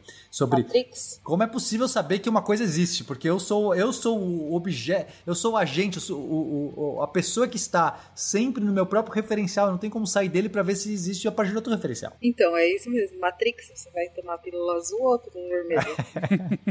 Exato, mas para, para nós agora, a gente vai estar na pílula azul mesmo. A gente não precisa. O Einstein, né, e a galera não estava preocupado com essa super, ultra coisa. Ele falou assim: não, o, o, o, basicão feijão com arroz resolve pra gente. Ou seja, vamos assumir que o que existe, mesmo essa coisa assim que, que é palpável, né, da realidade física. Isso que a gente uhum. costuma. Objeto, objeto da ciência física, das ciências é, da, da, física, né, no geral, é os que a gente vai chamar de realidade física. Agora, tem uma outra existência, uma outra conceito, que é o conceito do. que é o conceito físico, ou seja, abstrações da própria teoria. Veja, uhum. quando eu falo o seguinte, ah, é, você você tem aqui uma onda, uma, uma, uma função de onda, que é uma abstração, certo? É uma coisa, uma. Uhum. Será que existe de fato? Se isso é uma coisa real ou é só uma abstração? Ou seja, pode ser que seja só um conceito físico. Quando eu falo massa, será que a massa é real ou é só uma abstração? Se eu tô falando de. Velocidade, a sei lá. Velocidade, É, posição. sua própria sobreposição de partículas. Será que quando eu tô falando sobreposição, que a gente tá assumindo que as coisas coexistem ali, será que elas coexistem mesmo ou isso é só uma abstração?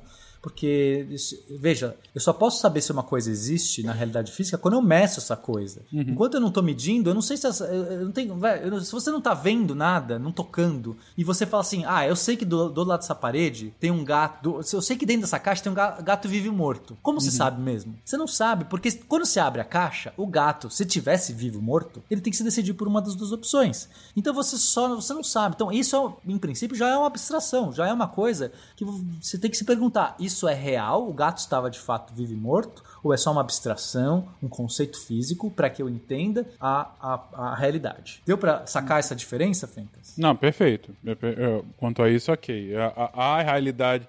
Deve haver uma realidade objetiva, ou eu posso, de alguma forma, é, é, imaginar cenários hipotéticos, né? e Que estão dentro da minha cabeça, e, enfim, a partir daí posso exacerbar, posso de fato trabalhar dentro desse, desse cenário. Exato. Então, na física sempre vai ter os dois. A gente, a gente vai ter realidade objetiva, vai ter conceitos, a alegoria. A própria alegoria é uma, é uma desses conceitos que, tipo, é só um jeito da gente explicar pra gente mesmo que talvez seja é, alguma coisa. Mas o ponto-chave do Einstein é o seguinte: para uma teoria física ser completa, todo elemento da realidade física deve ter uma contrapartida na teoria física. E, e aí lembra do título lá né, do artigo, né? Ele estava perguntando se a mecânica quântica é completa. Então isso aqui acaba sendo importante aqui, né? É, e Ou esse, seja, é, esse é o pra- ponto fundamental desse artigo. Se, se eu consigo hipotetizar nesse meu mundo das ideias, para ela ser completa, eu tenho que encontrar um referencial no mundo de verdade, vamos colocar assim. Não, é o contrário. Todo, Ah, tá. eu, eu posso ter alegorias no mundo das ideias que não tem complementação na física. Eu posso Tá ter. bom. Não importa. Agora, todo elemento da física, da realidade Ok. física, tem que ter uma contrapartida, tem que ter um análogo, um símbolo, um nome, uma coisa na teoria. Porque se tiver alguma coisa que existe da realidade física e eu não incluir na minha teoria física, pode acontecer. Eu, não- eu, eu começo a minha teoria, eu vou falar, ah, ok, existe o quê? Posição, existe. Existe velocidade? Isso, existe. Mas de repente eu esqueci da massa. Por quê? Eu não tinha observado várias coisas e eu não sabia o que era massa. E eu não Tá. coloquei, digamos, massa é, é uma propriedade física dos objetos. O objeto tem massa, eles não é uma, não é uma alegoria apenas, né? A gente entende hoje que massa é, um é uma coisa física, mas pode ser que na minha teoria, quando eu formulei minha primeira teoria dos movimentos, eu não sabia o que era massa e não coloquei. Mas aí veja como ela é incompleta. Vamos dar esse exemplo que eu acho que fica muito bom. Espaço é só a forma que nos dá a ilusão de que somos objetos separados. Já descemos o bastante na toca do coelho? Começo a ver choques de bolinhas, tá? Eu não sei o que é massa, não existe esse conceito massa não existe na minha teoria, eu nunca ouvi falar de massa. Eu vejo lá bolinhas com, mas eu sei o que é velocidade, eu sei o que é posição. Eu vejo que toda vez que as bolinhas com velocidades variadas se chocam, ou seja, compartilham a mesma posição, elas saem desse choque por outros com outras velocidades. Sim. Só que, às vezes, a mesma duas bolinhas que pra mim são idênticas, elas eh, chegam com as mesmas velocidades, se chocam e saem com velocidades diferentes. E eu não consigo entender, porque se- é, é, a explicação é porque elas têm massas diferentes, essas bolinhas. Então, tem experimentos que elas chegam com a mesma velocidade, mas uma é mais pesada que a outra. E aí, isso vai gerar, depois da colisão, velocidades diferentes para cada uma. Sim. Mas se eu não tenho o conceito de massa na minha teoria, o que eu vou entender é, ué, parece que é aleatório, essas bolinhas estão se chocando aqui, e às vezes elas saem com velocidade 1, às vezes saem com velocidade 2, e não tem nada que eu meço aqui que tá, que tá diferente. Então você veja, essa é uma teoria incompleta, porque no momento que eu descobri a massa e adicionar a massa na minha fórmula, eu vou ver que aí eu consigo prever 100% das vezes as velocidades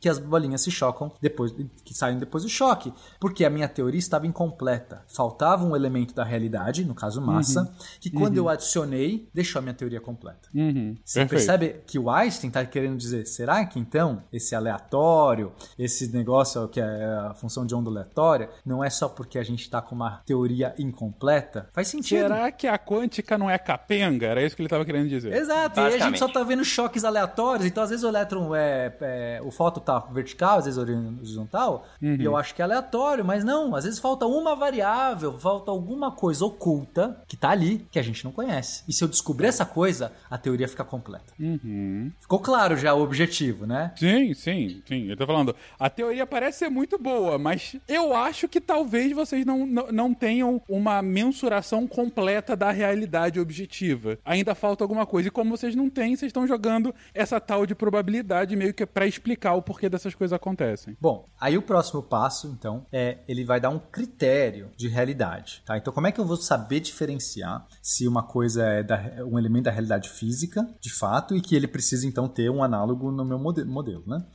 Então, aí o critério dele é o seguinte: se, sem perturbar de modo algum o sistema, podemos prever com probabilidade 1, ou seja, com 100% de certeza, o valor de uma quantidade física, então eu vou dizer que esse é um elemento da realidade física. Isso não é uma abstração. E essa quantidade, então, tem que estar na minha teoria. Perfeito? Uhum. A partir do momento As que coisas vão se encaixando aqui, né? Que você pega lá em cima, a pergunta era o que, que é um- uma, uma, é, uma- um elemento de realidade. Aí a gente a- primeiro foi trabalhando o que, que era o elemento de realidade. O Pena deu um excelente exemplo da massa. E agora a pergunta é, não, peraí, mas como que eu vou fazer um critério para falar que esse elemento de realidade tem tá, tá, tá na minha teoria? Aí ele se fa- fala assim, não, se, se eu conseguir prever com 100% de certeza o valor de uma quantidade física, então eu tenho algum elemento dessa quantidade, desse elemento de realidade na minha teoria. Bacana. Uhum, Eu perfeito. poderia aplicar isso para energia. Energia é uma pergunta. Será que energia é algo real ou é só uma abstração? Que a gente fala, ah, ener- energia conservada, será que isso é uma coisa real? Eu poderia fazer a mesma, a mesma coisa. Olha, eu tenho lá um sistema com uma, de uma, uma montanha russa. O carrinho tá lá em cima, ele desce, sobe, desce. Digamos que é uma montanha russa ideal, vai só para que não tenha atrito. É, eu sei que as pessoas se incomodam com isso, mas é porque daria para você co- colocar todo o atrito e tudo mais. Mas no espaço, uma, uma montanha russa no espaço, ela sobe, desce, acelera, freia e tal. E aí eu posso falar, olha, existe um negócio que eu vou chamar aqui de energia. Energia vai ser essa quantidade, que eu vou definir, veja, é uma abstração. É um meio, da, metade da, é, da massa vezes a velocidade ao quadrado. Isso é energia cinética. Energia potencial vai, vai depender aqui do raio, não sei o que, da distância. Eu defino lá. E aí eu falo, essa energia total é conservada. E eu consigo, não importa onde o carrinho esteja da montanha russa, se eu somar ali qual que é a velo- a velocidade mais a energia potencial dele, vai dar um número. Esse número é conservado. Então, só por conta disso, eu posso afirmar com 100% de certeza, sem medir, né, eu medir inicialmente o carrinho, depois eu não, não preciso mais medir, é, tá lá em qualquer ponto, eu falo, a energia desse carrinho agora é X. E aí, se alguém medir, vai encontrar X. Ou seja, eu previ com 100% de certeza uma variável, uma quantidade. Então, para o Einstein, para esse critério aqui, essa é uma, uma propriedade, uma variável real. E, portanto, tem que ter na minha teoria física. É isso. Só que, entendi, entendi. Então, se você tem uma teoria que consegue comprovar a sua mensuração em 100% dos casos, ela ela tá conseguindo, ela tá mostrando a sua teoria, tá conseguindo, é uma teoria completa, ela tá mostrando a realidade dos fatos, né? Não, calma, a- a- calma. É, essa coisa, não, para ser completo, todas essas coisas têm que estar. É, é, todas vamos lá. essas coisas. É, Qualquer exatamente. coisa que eu consiga fazer com probabilidade de 100% de certeza é uma dessas propriedades. E ela tem que, Tá. portanto, estar na minha teoria. Para ser completa, todas essas coisas têm que estar na minha teoria. Tem que estar Pode na ser que eu tenha teoria. esquecido alguma e aí eu encontro depois. Que é basicamente o caso que o Einstein está propondo. Olha, a mecânica quântica montou uma teoria. Uhum. Ela está completa? Será que a gente não esqueceu nada ainda? Vamos procurar. Entendi. Porque a partir dessa definição, então, dele, a mecânica quântica, como estava sendo explicada, nunca poderia ser uma teoria completa, por conta da probabilidade. Você consegue prever com probabilidade 100% algumas coisas. É só em, em de- em determinadas situações que, que, que você pode ter com probabilidade menor que 100%, entre 0 e 1. Fencas, ó, tem uma coisa importante. Não, o contrário não se aplica. Hum. Não é porque eu tenho uma, uma teoria que é probabilística que ela está incompleta por definição. A questão é, se eu tiver uma propriedade que eu consigo prever com 100%, ela tem que estar na minha teoria.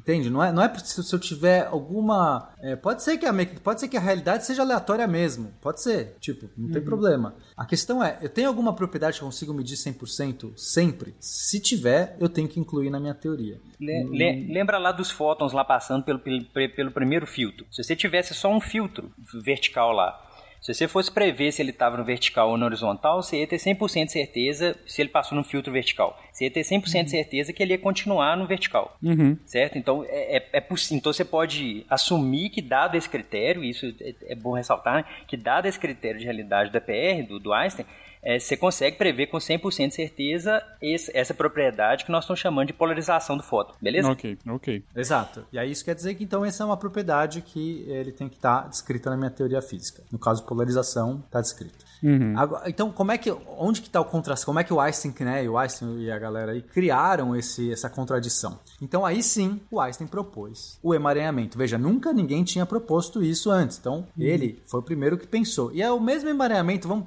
eu vou só citar um, um- exatamente o que foi feito no artigo. Que veja, a gente citou o exemplo com polarização, mas emaranhamento pode acontecer com qualquer propriedade. Pode ser o spin, que é um giro, né, um, um momento angular intrínseco, vai. Normalmente as pessoas pensam que é um giro. Pode acontecer com a posição e, mo- e a velocidade. Pode ser com qualquer, com qualquer coisa, qualquer observável.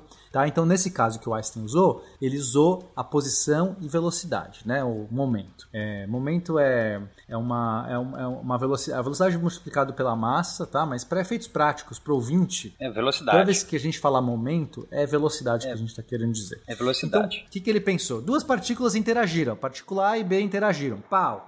Aí ela que saiu uma para uma pra cada lado, exatamente a mesma condição. Só que aí a gente vai ter lá o Léo, de novo, mesma coisa. Fuma foi para Plutão, vamos fazer tudo igual para ficar tudo fácil. Aí o Léo chegou lá no laboratório dele e falou: Gostei de tá, Plutão. Falei, vou, vou quero visitar de novo. É, tô com saudade, vou, o laboratório tá perdido lá, vou, vou passar lá. E opa, tem uma partícula aqui, vamos ver o que eu faço com essa partícula. Mesma coisa, o Léo pode medir, mas digamos que ele vai medir a posição, tá? Ele pode falar, eu quero saber onde essa partícula está exatamente. Eu sei que ela tá passando por aqui, veja. Eu não sei onde ela está, ela está passando. Então eu vou fazer um aparato aqui, que quando ela passar exatamente nesse ponto, esse aparato vai, vai apitar. Então ele vai lá e medir, escolheu medir posição. O aparato apita, ele fala, a partícula está aqui exatamente. Ele consegue calcular exatamente onde a minha partícula vai estar. Olha, sua partícula, a partícula do pena nesse instante está exatamente ali naquele ponto do laboratório dele. Ele consegue, pela mesma propriedade, se uma partícula se definiu numa posição, a conjugada a ela se definiu numa outra posição, mas escolheu uma posição que é prevista, 100% prevista. Ela é calculada, que né, digamos que ela está a um quilômetro de distância para um lado, a outra tem que estar a um quilômetro de distância para outro lado, exatamente, tá? E por quê? E por que isso, né? Porque elas foram geradas é, é, conjuntamente, né? As duas partículas foram geradas juntas ou pela mesma interação, certo? Existe tipo uma lei de conservação, vamos chamar assim, só para simplificar, mas é, existe um- um- uma certa conservação né, dessa, desse, desse critério que nós estamos chamando de posição, ou se eu medir de um, eu vou medir de outro, e elas foram geradas juntas. Esses caras também, eles, eles fazem o artigo todo assumindo que a função de onda ela descreve a mecânica quântica. Então, assumindo que a função de onda descreve a mecânica quântica, essa função de onda não é só da minha partícula e só a do pena. Isso, isso é, é bacana também, né? Porque a função de onda é uma função de onda global das du- dos dois camaradas. Da, a minha partícula e a partícula do pena, elas são representadas pela mesma função de onda global, certo? Isso, isso acaba sendo uma... é, pode ser meio técnico, mas só que isso acaba sendo importante também é, pro, pro decorrer, né? É, não, é perfeito essa observação. Porque é exatamente isso que é o emaranhamento tal do entrelaçamento. É porque uma única função de onda global está descrevendo simultaneamente as duas partículas. né? Então, é isso que está por trás. Por isso que existe esse fenômeno, né? Que uma se decide igual à outra, enfim. É porque tem um- por trás uma única função de onda. Mas aí segue aí que tava massa. Eu, eu, eu, eu medi minha partícula e falei assim, não, a do pena tá, tá em tal lugar lá. Tá, então, Exato. lugar, Agora, agora entra a questão de realidade. Então, se o Léo consegue saber com 100% de certeza que a minha partícula está numa posição específica, e aí a, eu, a gente, eu poderia confirmar, ele sabe com 100%, mas aí como é, que eu, como é que a gente garante? Aí eu vou lá e meço. E aí quando eu meço, nossa, Léo, estava exatamente no ponto realmente que você disse que ela estaria. Né? Tipo, você sabia, o Léo sabia 100% de chance onde estaria aquela partícula.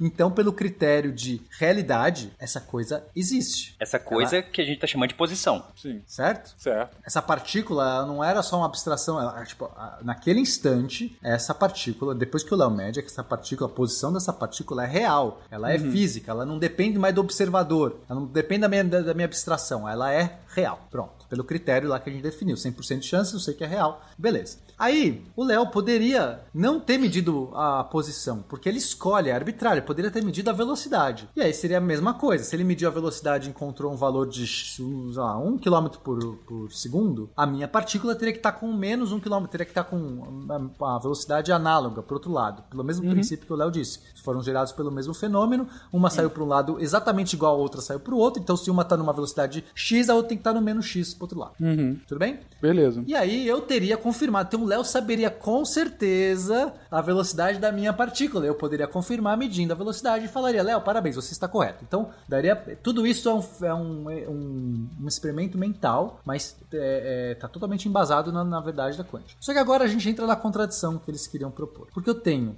é, veja, se a o Léo escolhendo posição, a, minha, a posição da minha partícula se torna real, né? Instantaneamente real. Mas não tem nenhum jeito da partícula do Léo ter, ter, ter mandado essa informação para dizer para minha partícula, né? Pela, pela, pelo critério da velocidade da luz do Einstein e tal, né? Não tem nenhum jeito dele se comunicar, ter comunicado para mim. Então, assumido então que essa essa partícula já era real. Agora, se o Léo poderia ter escolhido, escolhido medir a velocidade em vez da posição, e aí a velocidade se torna real. Então, essas duas propriedades, posição e velocidade, têm que ser reais simultaneamente, porque não pode simplesmente depender, elas já, já eram reais antes do Léo medir. Essa é a questão importante, porque no momento que o Léo mede, uma não consegue avisar a outra para se tornar real, então ela já era real. Certo? Um jeito de resolver isso é, já que não dá para comunicar, ela já era real antes. Agora a gente teria velocidade real e posição real de uma mesma partícula. Isso contradiz o princípio da incerteza. Então, para o ouvinte que não conhece, mas é, ou recapitulando do primeiro cast, um dos princípios fundamentais, pilares da mecânica quântica é tem algumas propriedades que você não consegue saber com 100% de certeza. Duas, né, é, duas propriedades conjugadas, você não consegue saber sim- simultaneamente as duas. Uma delas é posição e velocidade, é o princípio da incerteza. Você não consegue saber com 100% de certeza as duas simultaneamente. É, é o princípio de certeza, basicamente, o que ele está te falando é isso. Existem algumas propriedades e entre elas a posição e a velocidade. Ou você sabe a velocidade ou você sabe a posição, e não as duas ao mesmo tempo. Isso. Com, com, com precisão é, máxima, com precisão absoluta, não, certo? Então, o se- e aqui, é, e nessa, nessa, ah, ah, nessa proposta que o Pena falou, o que está acontecendo é que eu estou sabendo a posição e a velocidade da partícula do Pena simultaneamente. E aí gera, gera um, problema. Com 100% de certeza. Então tá gerando um paradoxo dentro da própria hipótese original da teoria. Exato. Então, qual Exatamente. que é a conclusão? Se, pela nossa construção, é, essas duas coisas são reais simultaneamente e é impossível, pelo princípio, pela própria teoria que fundamenta isso, diz que isso não pode acontecer, então o que, a gente conclui é que essa teoria está incompleta. Porque ou essa coisa é falsa, mas a, a construção está toda embasada nessa teoria, então, assumindo que a teoria é perfeita, ou seja, a função de onda ela é completa, não tem nada além da função de onda, né, que seria essa ideia original. A função de onda é completa, não, não tem, não precisa de mais nada. Se a função de onda é completa, geramos um paradoxo porque gera uma, uma falha no princípio da incerteza. Duas propriedades conjugadas estão sendo reais ao mesmo tempo, isso não poderia acontecer. Então, logo, a premissa que a função de onda é completa deve ser falsa. Logo, existe alguma coisa a mais que falta na teoria. É o que, o, o que eles trabalham, o artigo inteiro é isso. Eles falam assim, ó, beleza, vamos assumir que a função de onda, ela me dá ah, tudo da teoria quântica. Só que a gente sabe também que, as, que posição e velocidade, eu estou chamando de velocidade ou momento, né, ele eh, posição e velocidade não podem ser simultaneamente descobertos com precisão infinita. E aí eles mostram que isso está gerando um paradoxo ali, que eu estou tratando a função de onda como me dando né, toda a informação eh, do meu sistema e ao mesmo tempo eu tenho essa informação simultânea da posição e velocidade.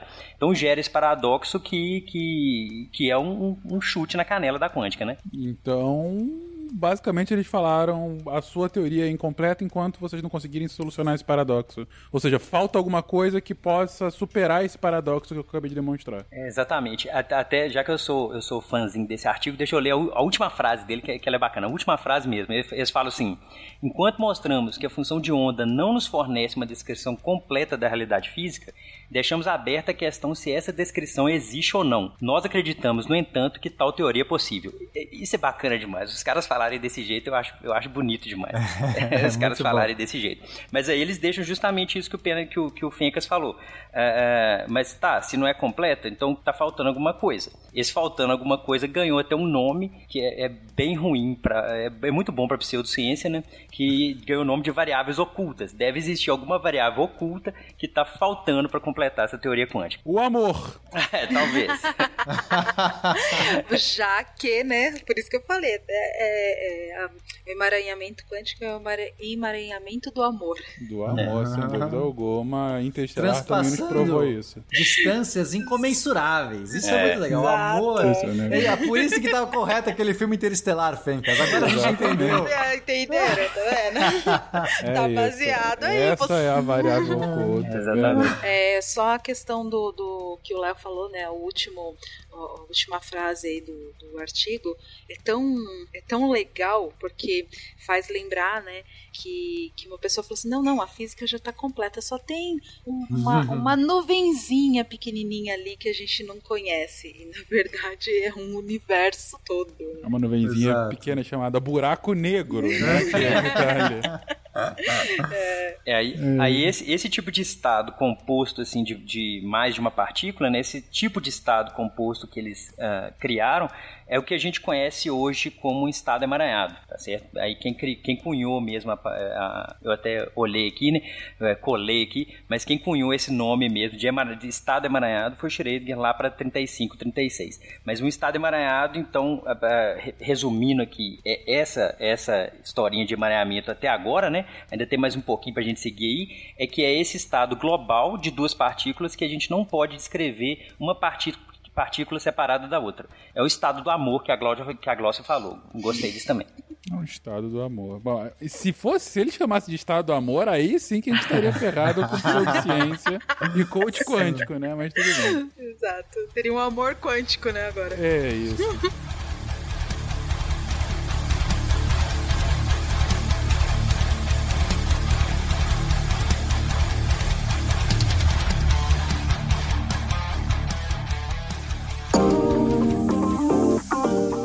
Olá, pessoas! Chegamos ao nosso momento Cambly do dia.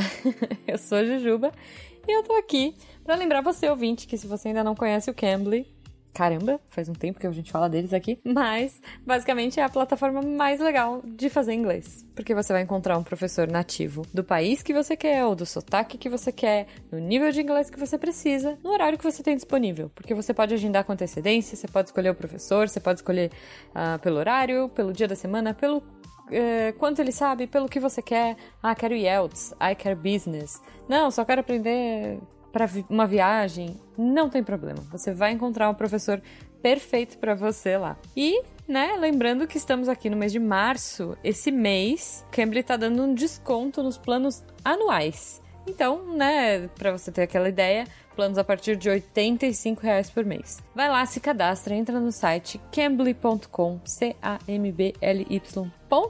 usa o nosso código SciCast Start e o link também vai estar aí no post se você quiser o link direto e você vai ter acesso aí à aula grátis e a esse desconto especial, tá bom? Então não perca tempo, uh, já dá um start aí no seu inglês e arrasa. Lembrando que essa promoção vai até o dia 31 só. Então assim, Poxa, aproveita, vai lá, faz sua aula teste, se apaixone pelo Cambly. E hoje eu vou trazer uma dica, na verdade, olha só, uma dica da Tiffany, que foi a minha professora essa semana. Ela é muito gente boa, ela é da Jamaica. Pelo que eu senti dela, ela é um pouquinho mais para aulas avançadas aí, né, assim, de intermediário para avançado. Então, assim, se você tá indo pela primeira vez, né, a dica dela foi essa, se você tá indo pela primeira vez falar com o professor, de repente escolha um tema ou é, escolhe algum assunto diferente do que você está acostumado. Ela, por exemplo, olha só, coincidentemente, diz que gosta de escolher psicologia, ciência, assuntos, né, TI, tecnologia, coisas é, que não estão no vocabulário do dia a dia, justamente para aumentar o vocabulário, para mudar um pouco as conversas, porque senão às vezes você corre o risco de ficar ali só naquela conversa padrão, né? Enfim, então ela traz esses desafios. Ela mostra vídeo, ela tem listening, né? Ela apresenta um vídeo, aí você escuta, discute o que, que aquele vídeo falou. Então, assim, uma metodologia bem legal e diferente. Eu vou deixar ela falar um pouquinho. Espero que vocês gostem. Se vocês quiserem fazer aula com ela, o link vai estar aí no post, tá bom? Então, um beijo pra vocês. Corre lá, SciCast Start no Cambly. E eu espero vocês com os feedbacks. Beijo! One of the tips that I tend to give to students is, of course, practice. Uhum. but usually, whenever I notice that you do have more of a, uh, a an advanced vocabulary, Aham. is more advanced topics. So, like for example, I bring like I was trying to show you the videos. They're usually on things like psychology, Oh, space, science, more topics that we don't talk about, technology that we don't tend to mm-hmm. talk about everyday conversation. So it gives mm-hmm. you a little bit of a broader vocabulary to go through.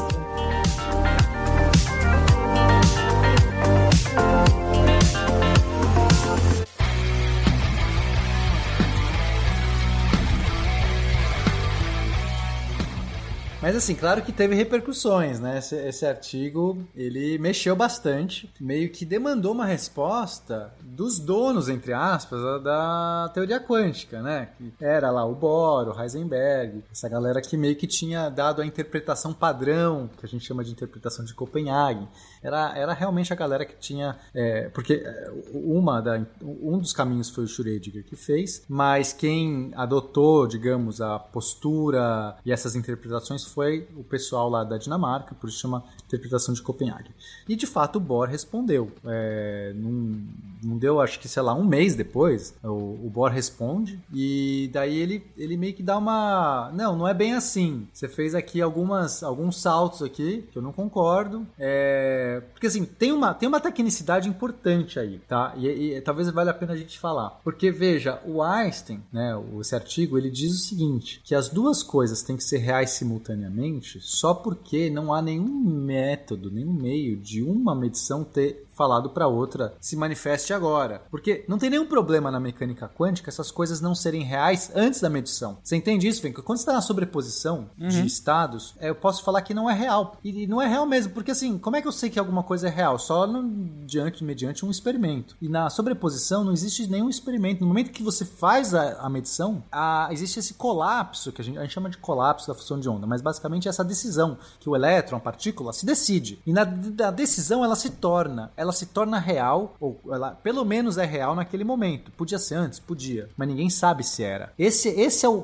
ponto muito importante. A mecânica quântica padrão, interpretação padrão, diz o seguinte: no momento que tem a medição, ele é real. Antes, não sei dizer, não posso falar nada. O que o Einstein estava dizendo é o seguinte: ele era real antes sim. Por que, que ele era real antes? Porque não tem nenhum jeito de uma partícula falar com a outra. Então ele já tinha que ter se decidido antes, ele já tinha que ter se realizado antes. Não importa o mecanismo que fez isso. A questão é: tem um mecanismo que a gente não sabe ainda qual é, por isso que é a, va- é a variável oculta. Tá faltando alguma coisa. Mas ele era real sim antes. Porque não tem nenhum mecanismo físico de uma, de uma medição. O Léo mediu e, a, e, a- uma partícula avisa a outra. Então as duas propriedades, como o Léo pode escolher qualquer propriedade para medir, as duas ou X propriedades já tinham que ser reais antes. Então o que o Bohr está dizendo é o seguinte: não, você não é isso. Essas coisas continuam não sendo definidas antes e é, o colapso da função de onda, que é esse momento que é uma função de onda só que descreve as duas partículas. No momento que ela colapsa, ou seja, no momento que você mede um lado, um- uma partícula, se colapsa a função de onda inteira. E isso tudo bem isso ser instantâneo. Tipo, o problema do colapso da função de onda, que é essa decisão ser instantâneo, já era uma coisa que incomodava muitas pessoas, porque nada pode ser instantâneo, você não tem um instantâneo. Isso tudo leva um certo tempo. Então o que o Bohr estava dizendo é o seguinte: você não apresentou nada de novo, você está mostrando um problema, em princípio, que é esse problema do, do colapso da função de onda, que para você te incomoda muito, para mim não. tipo, pra, pra- sabe, para você parece um problemão, pra gente é, a realidade é isso. A realidade tá dizendo que é esse negócio. Você não gosta, azar seu. Para mim tá ok. Foi meio que essa a resposta do Bohr. então ele não, ele não, não, não disse que sim, você achou um problemão. Ele falou assim: você você tá, você tá vendo mais do que precisa. A gente tá ok com esse probleminha aí, ou com essa tecnicidade aí. No princípio, tá tudo certo. Essa tecnicidade. É, Nessa, nessa época aí, o, tava tendo tantas vitórias aí o- a mecânica quântica em, em questão de, de solução de problemas e de, de dar resultados de algumas contas e de alguns é, resultados experimentais vindo da teoria, ou, ou, ou descrevendo resultados experimentais, ou trazendo coisas novas previstas, né?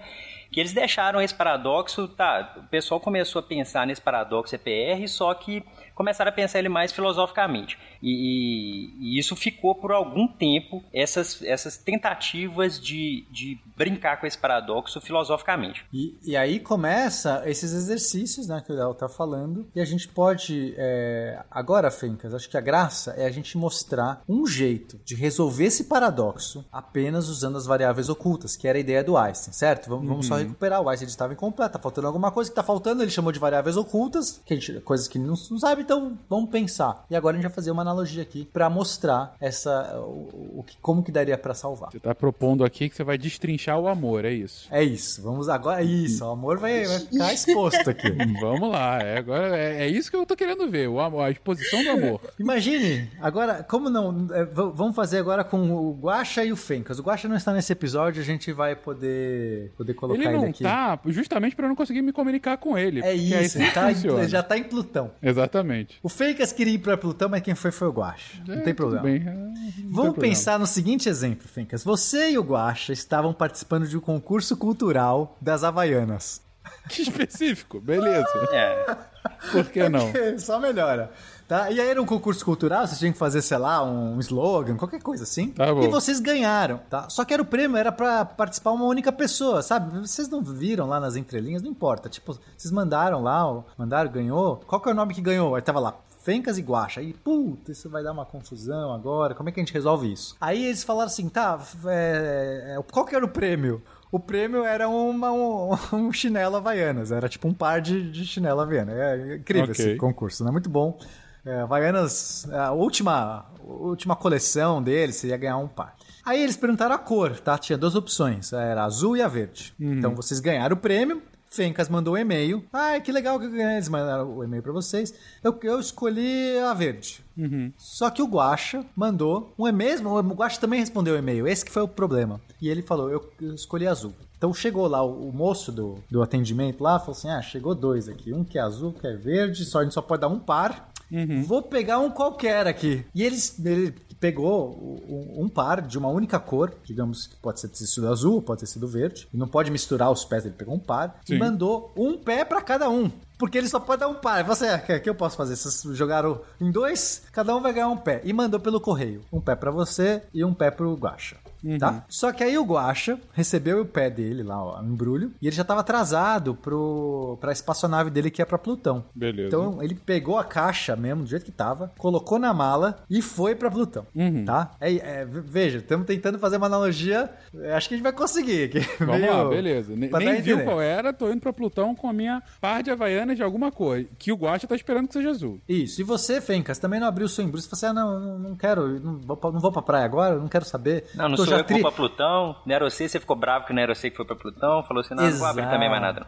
É isso. E você sabia que só tinha um pé lá dentro, você falou assim, né, porque eles te avisaram, vocês sabiam que cada um recebeu um pé, ele mandou assim, ah, a gente mandou um pé para cada um, né, sinto muito pela situação, e a gente, enfim, é, não deu para atender as cores de vocês, a gente escolheu aqui uma cor, não falou qual foi a cor que escolheu, mas vocês sabiam uhum. que havia uma cor na, na sua caixa, havia a mesma cor na caixa do Guacha. Veja, essa propriedade já estava dada para vocês, algum algum fenômeno que gerou um par de, de chinelos, um direito e um esquerdo. Um foi para você, um foi pro Guacha e a cor dos dois é a mesma, mas ninguém sabe que cor é. Beleza. Beleza? Uhum. Guacha está chegando, falta um dia para ele chegar em Plutão, tá todo feliz. Ah, vai. Aí ele lembrou, falou: pô, a minha Havaiana, eu vou pôr minha, a minha né? Havaiana. Uma só, exatamente, vou ficar aqui com o pé.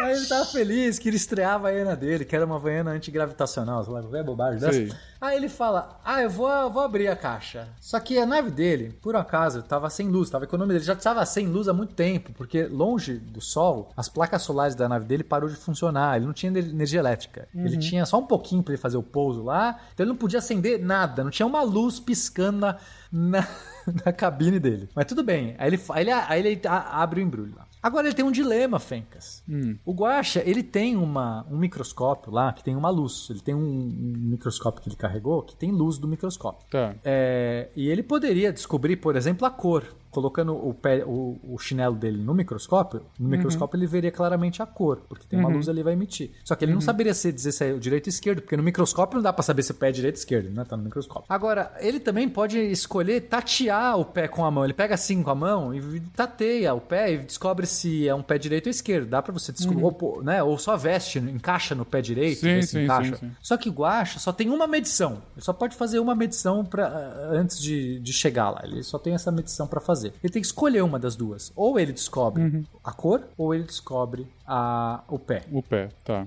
Vamos supor que ele resolveu descobrir o pé.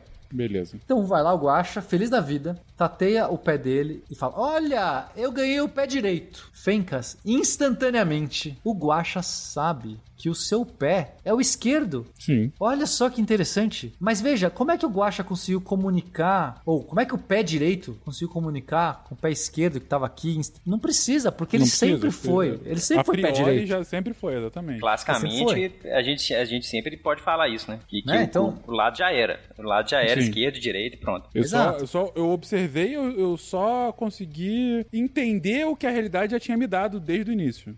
Exato. Então já tinha ali alguma coisa que definiu antes. Então veja, não precisa uma coisa comunicar com a outra, desde que essas Sim. coisas já eram antes. No caso, Sim. já era um pé direito, o outro já era o pé esquerdo. Só que ninguém sabia.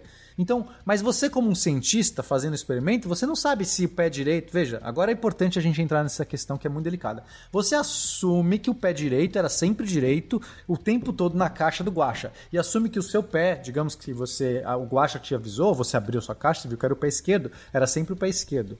Mas não tem nada que você tenha certeza, porque pode ser que enquanto a caixa estivesse fechada, pode ser que não era o pé esquerdo ou direito. Veja, você não tem certeza, você não tem nada. Você só pode garantir no momento que você faz a medição, no caso você, você, você abriu Perfeito. a caixa, tá? Mas, mas é mais fácil você pensar, cara, sempre foi direito. E o, o seu sempre foi esquerdo. Beleza. Mas o guacha poderia, em vez disso, ter medido a, a cor. Então agora a gente, vamos supor que a gente repita esse experimento várias vezes. Toda viagem, digamos que, que desse universos paralelos, tá? Universos paralelos, onde vocês, todo, é, aconteceu isso cinco vezes. Na primeira vez, mesma coisa, receberam cada um pé, ninguém sabe a cor, não sei o quê. O Guaxa resolveu medir o lado, mediu direito, e aí o seu era esquerdo, de fato.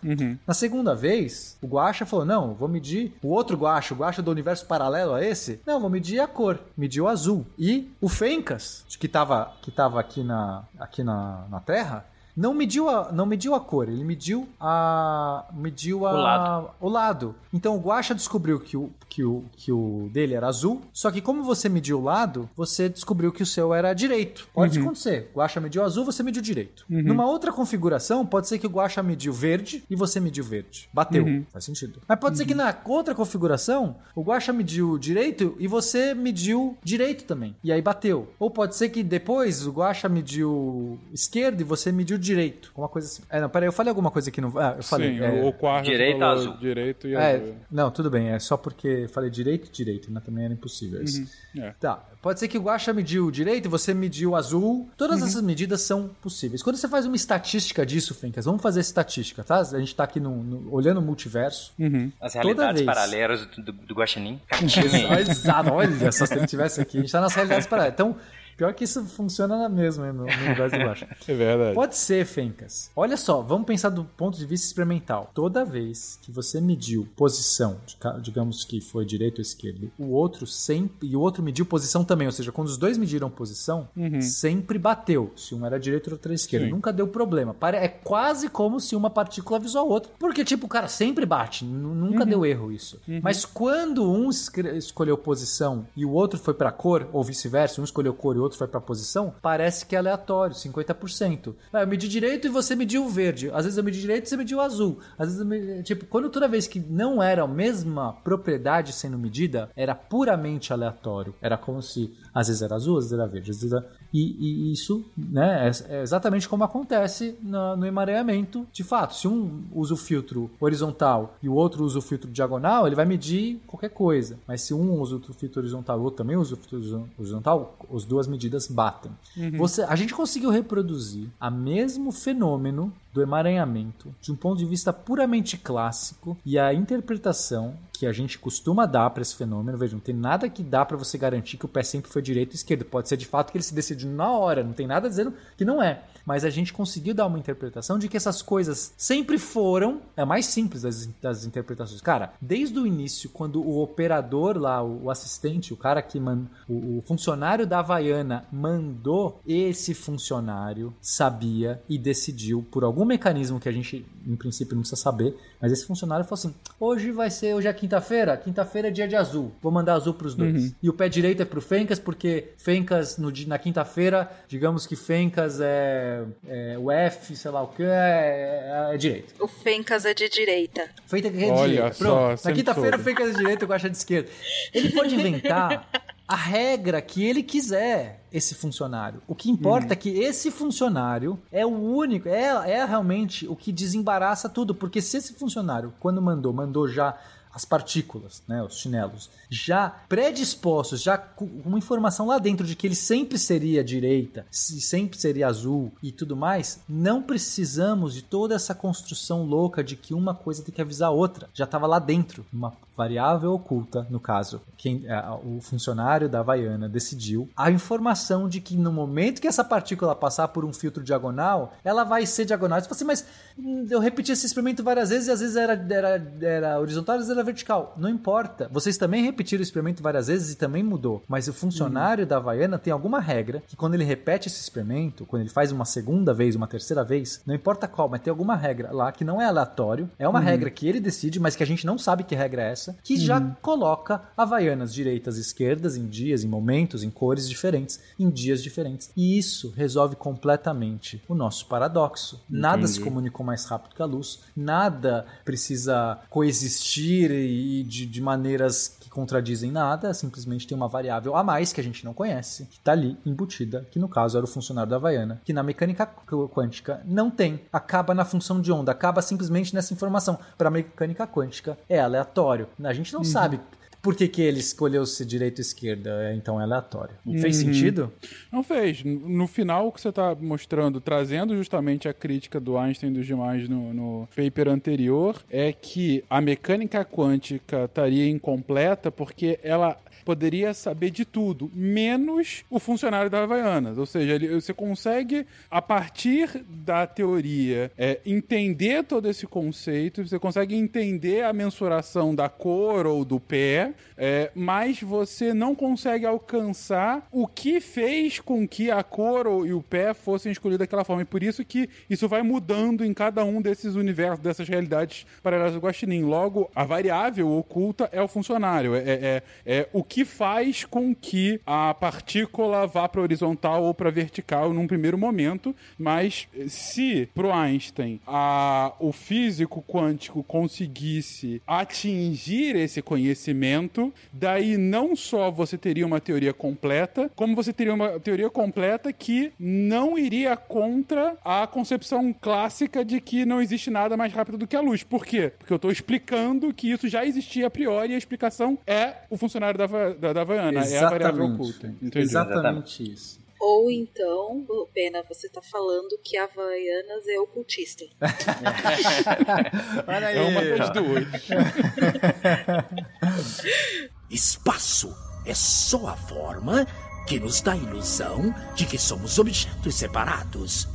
Já descemos o bastante na toca do coelho?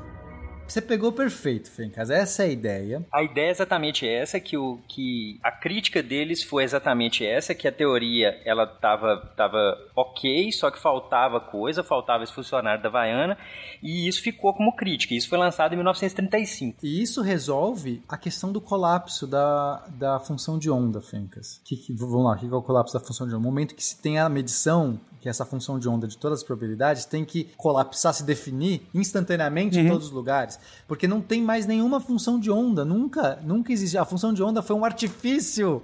É o artifício da física, da, da, da- do conceito, da teoria física, que tava dando conta das interpretações da, da realidade, mas porque faltava a tal da variável oculta. No momento que você põe a variável oculta, a partícula sempre se decidiu desde o começo. Sim. Não tem aleatório. Não, já, já era sempre positivo. no caso, ela já era sempre é, horizontal. Ah, mas e a sobreposição? A sobreposição é que você não está conseguindo entender o funcionamento da Havaianas e você acha que existe uma sobreposição. Não tem. E, é, então, assim, isso, tipo, cara, isso é, isso é muito legal o jeito que ele, que ele resolve, mas tem um porém. Pode ser que essas variáveis ocultas sejam ocultas num nível que ninguém pode saber. Digamos Nível que. buraco negro. Tipo nível buraco negro, pode ser. E, é, e aí já leva um outro problema. Mas não importa. Para o Einstein, é, a variável oculta pode ser, pode ser revelável ou não revelável. Mas se existe a variável oculta, é o suficiente para acabar com o problema da, da aleatoriedade, para recuperar o determinismo. Ok? Perfeito. Beleza. É, é, e, e isso, isso era a intenção dele, né? E o que eu acho interessante é que esse artigo sozinho, eu acho que ele é, um- ele é com certeza o artigo mais citado do Einstein até hoje. Até hoje ele é citado é, é, semanalmente em artigos aí.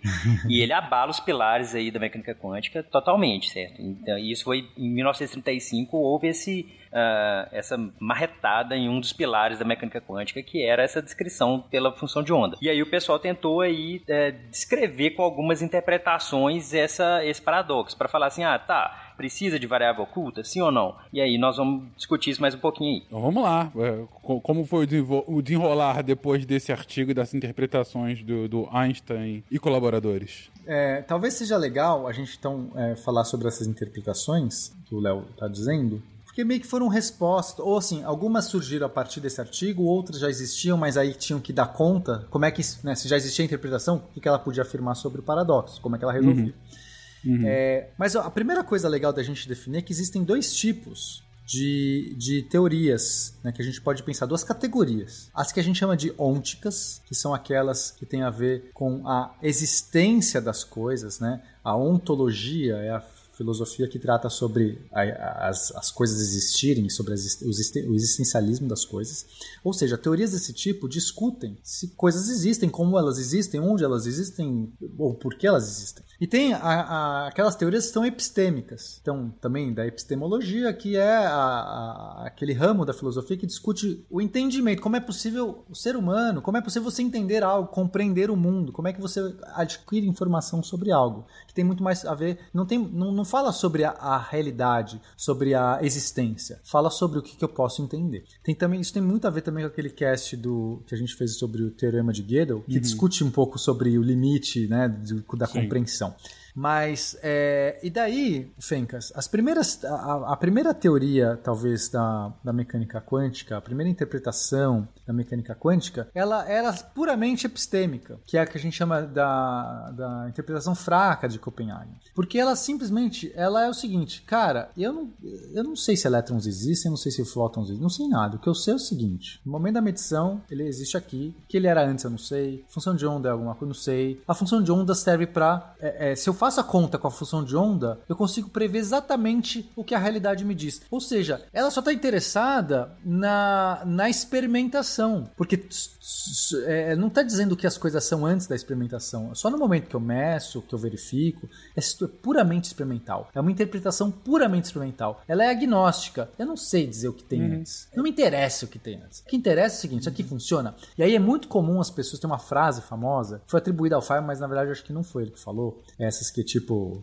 são atribuídas aleatoriamente ó, Uhum. as pessoas, Clarice Lispector e tal. Clarice Que diz o Lispector, sim. seguinte: é, shut up and calculate. Cala a boca e calcula. Tipo, né, que normalmente, isso, isso é comum. Eu já passei por isso. Eu lá, o, o garoto, né? Talvez o Léo passou por isso também, não sei. Passa até hoje. Você tava na sua aula de mecânica quântica, sua primeira, quântica 1. Você vai lá feliz, né? Fala, ah, agora eu comecei. Aí você dá lá, professor, pra isso aqui é o, o operador do momento. Mas que porra é essa? O que, que é essa deriva? O que, que é essa merda? Ah, você opera isso aqui, não sei o que, a função de onda é isso aqui. Que, mano, quer dizer isso? Não, é, você não tem muito espaço para debater. Aí quando você vai fazer aquela pergunta, tá, mas o que quer dizer isso? É tipo, cara, ninguém sabe o que é isso quer dizer. Ninguém sabe. Calcula isso aí. O que importa é o seguinte: senta a bunda e calcula, e aí a resposta bate com a prática. Foda-se. É mais ou menos essa ideia. E, e, nessa interpretação de Copenhague, só, só rapidinho aqui, eu vou pegar o exemplo do radar lá de novo. Eu nem sei se eu, tô, eu devo ter tomado alguma multa oculta na, na minha vida tá esses dias. Muito... mas se eu passei em algum radar e detectou lá 73 km por hora. Então, a detecção do carro a 73 km por hora é, é, dado que foi detectado, então é uma coisa que eu posso tratar, é um, é um dado que eu posso tratar. Então, esse dado da detecção a 73, 73 km por hora é um dado detectável e existe.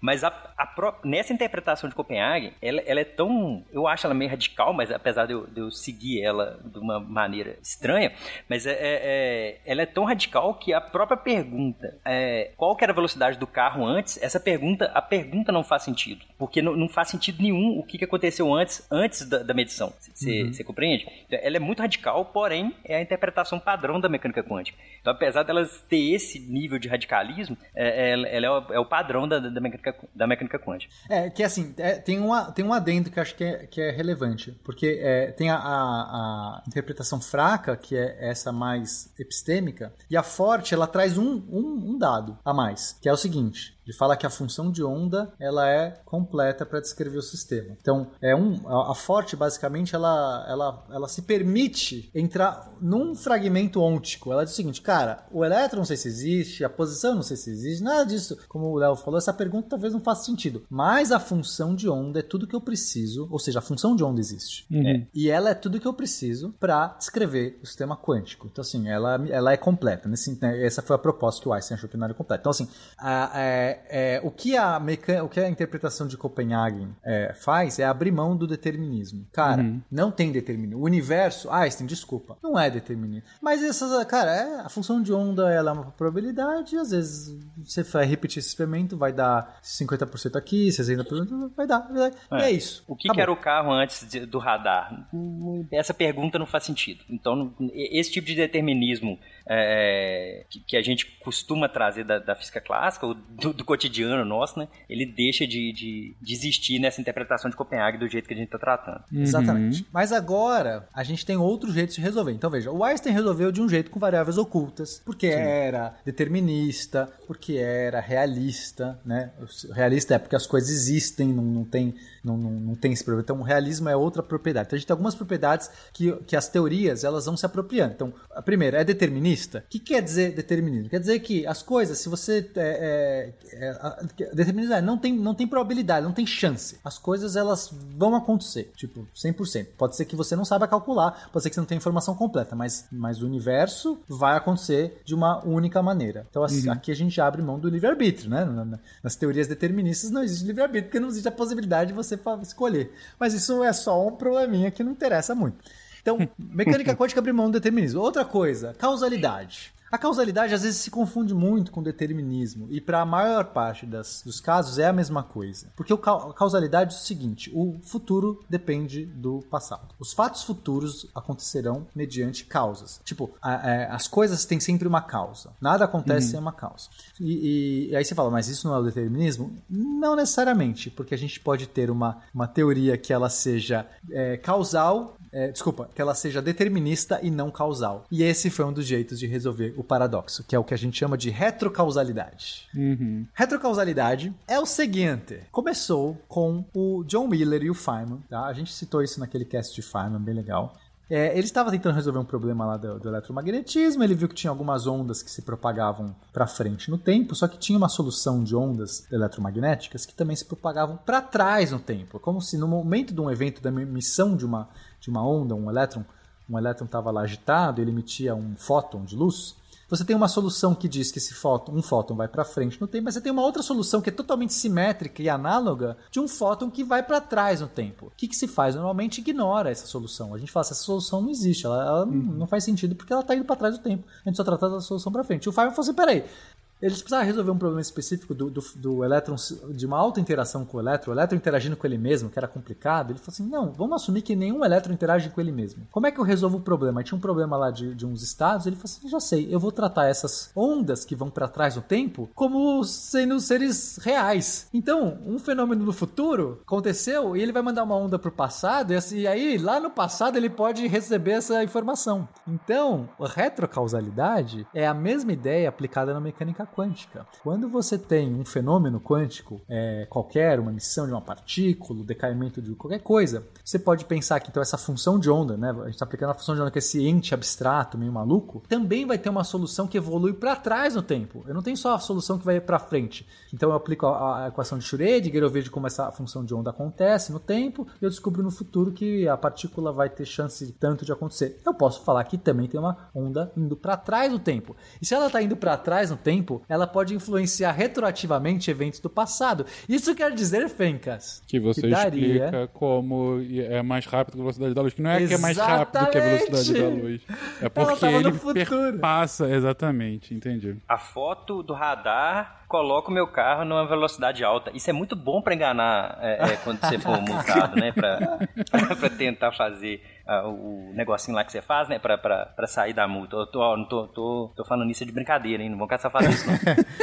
mas, mas veja, cara, não é genial? Você fala, ok, no futuro essa partícula já foi medida, ela já sabe, e ela uhum. pode ter emitido essa onda no passado para avisar a outra, mesmo que tá distante, não interessa, porque ela pode ir muito mais no futuro e mandar essa onda. Em algum momento, no momento exato, e você faz a conta, que é o que o Feynman fez, e era no momento exato ela chegava. É meio maluco isso. Sempre o campo elétrico chegava no momento exato que ele precisava da informação. É mais ou menos isso. No momento exato que, que tem que avisar outra para ela se definir, aquela informação chega, vinda do futuro. Então, nesse caso, é determinista, porque não tem aleatório, a informação uhum. vai chegar e vai avisar, não, não foi uma decisão aleatória, mas não é causal, porque não tem a ordem temporal. Perde causalidade, porque um evento futuro está influenciando uma coisa do passado. Então, não temos mais a ordem temporal. Então, por isso que causalidade não necessariamente é determinismo. No geral é, mas no retrocausal não é. Entendi. É, é uma. Nossa, interessante, de fato. Nada pode ser mais rápido do que a luz, mas se você rompe com a lógica da causalidade, a luz é a coisa mais rápida a partir do momento em que você está numa única direção no tempo. Se você Exato. consegue voltar no tempo, aí alguma coisa pode ser é, aparentemente mais rápida do que a luz nessa nossa, nesse nosso fluxo temporal que a gente está vivendo. Exatamente. Mas, não, entendi, entendi. Mas aí tem um ponto mais legal, porque quando você entra nessa. Porque isso tem, abre, um, abre um, uma porta perigosíssima, né? Porque quando você começa a mexer com o tempo, por isso que ninguém fala, não, ignora essa solução que ela não existe, ela não pode ser real. Uhum, uhum. Quando você abre, você começa a permitir coisas muito malucas. Por exemplo, o positron, que é uma partícula igualzinho o elétron, idêntico ao elétron, só que positiva. Tá? Não é próton, tá? O próton é uma partícula gorda, grandona, que fica no núcleo do, do átomo. Não é isso. O positron é um elétron bem pequenininho, bem magrinho, só que com a carga é, positiva. O elétron negativo, uhum. positron positivo. Pode ser que o positron nada mais seja do que um elétron que está viajando ao contrário no tempo. É. Então imagina um elétron negativo voando ao contrário no tempo, é como se fosse uma partícula positiva andando para frente no tempo. e isso é uma interpretação possível, de fato. É, quem, quem começou a propor isso, é, na verdade, é, foi, foram vários. Começou com o Mário Dirac. A gente chegou a mencionar aquele cast de, de mecânica quântica. Quando peraí, o Dirac... Peraí, peraí, pena, peraí. Agora eu vou ter que pedir um, um, um tempo para falar para os nossos ouvintes. Calma. Não comecem a achar que vocês estão loucos. Calma. Não, segura. Segura, respira, vai dar tudo vai certo. tomar uma água, vai dar tudo certo. Pausa um pouquinho, vai tomar uma água. Tá acabando, mas, mas, mas, você vai chegar lá, gente. Falta pouco, galera. Falta pouco. Vamos lá. É o, é o último, o tirão final, né? O sprint final. É. Subida da Brigadeiro. Vamos lá.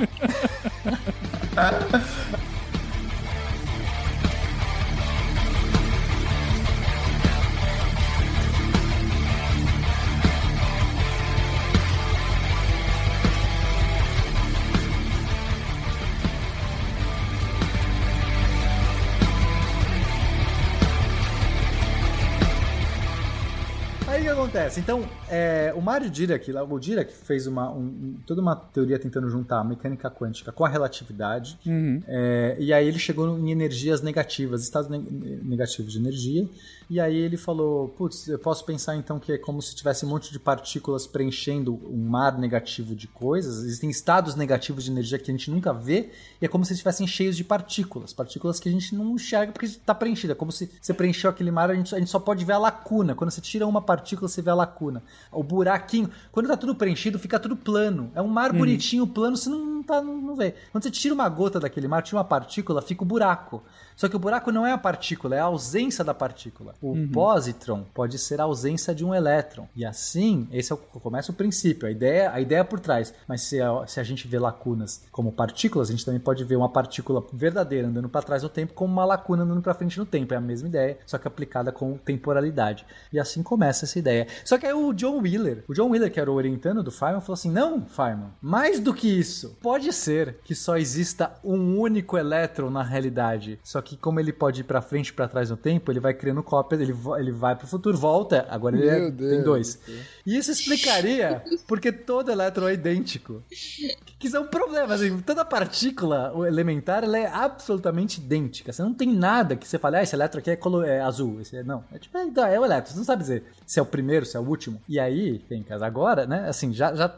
Imagina você falar, então, por essa interpretação, pode ser que só tenha um único elétron que se propaga pra frente e pra trás do tempo e ele interage com ele mesmo e tá sempre interagindo com ele mesmo e fazendo todas essas coisas. Aí é um grau de emaranhamento muito louco, porque é praticamente o clone, é você com você mesmo, ter você, você com seus clones, assim, uma única pessoa, sei lá, não sei nem, não tem Somos analogia. todos É tipo, é, é tipo o Flash, né? Tipo o Flash quando ele corre é, muito rápido que ele acaba indo pros multiversos e interagindo com ele mesmo. Pra quem É assiste a série Flash, né? É Tem, isso. tem até uma frase de uma conversa do Wheeler com o Feynman, que eu não sei qual que falou pra qual, que o Feynman foi orientando do, do Wheeler, né? Que um, dos dois fala pro outro assim, ah, é, então todo elétron é o mesmo elétron. E isso dá uma bugada na cabeça. Você fala assim, cara, todo elétron é o mesmo elétron. É, e você tem uma corrente de elétrons passando no seu celular pra você compartilhar seu meme todo dia, isso, é- isso dá uma bugada. Mas, mas aí só, só. Deixa eu voltar aqui só pra ver se, eu- se eu entendi bem essa parte aqui, né? O, o- a interpretação de Copenhague abriu mão de determinismo, né? E, o- e a interpreta, e a retrocausalidade abre mão de, de, de, de causalidade. Isso, mantém o determinismo, mas fala, tem que abrir mão de alguma coisa. É. Então, da- causalidade, a gente pode voltar no tempo. O que a gente não tem é aleatoriedade. Aleatoriedade eu não suporto, mas voltar no tempo tá tranquilo. Tudo bem, né?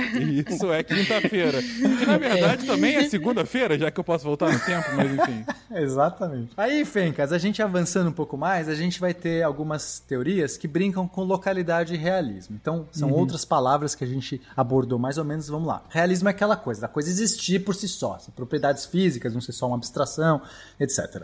E localidade é a habilidade, é a propriedade que as coisas só podem interagir com os seus vizinhos. Não pode interagir a coisas que estão do outro lado do universo. É o limite da velocidade da luz. Você só pode interagir até onde você consegue emitir alguma coisa que viaja até a velocidade da luz para chegar na outra coisa. Então, além do, do- do- desse, desse espaço de da- onde chega a sua velocidade da luz, é impossível você interagir. Né? Você vai ter que levar mais tempo porque a sua informação vai demorar mais para chegar mais longe. Essa é a localidade. Então, localidade faz sentido. Local. Só posso interagir com coisas Aham. locais. Realismo, que existe. Então, é, a ideia do Einstein era, era conseguir é, ter uma teoria de realismo local, porque são duas coisas que para ele é cara, as coisas existirem, de fato, e local, porque é ele que criou a teoria da relatividade, ele não queria abrir mão da tal da limite da velocidade da luz, né? Ele que Sim. criou esse negócio, não faz sentido ele abrir mão. Mas a gente pode ter sim, teorias que, que, que, que falham com isso. Uma delas, a gente é, poderia ser um realismo não local, que é a mais clássica, é a onda piloto, né? A mais, mais convencional, a mais famosa, talvez seja chamada onda piloto. Olha que legal essa aqui.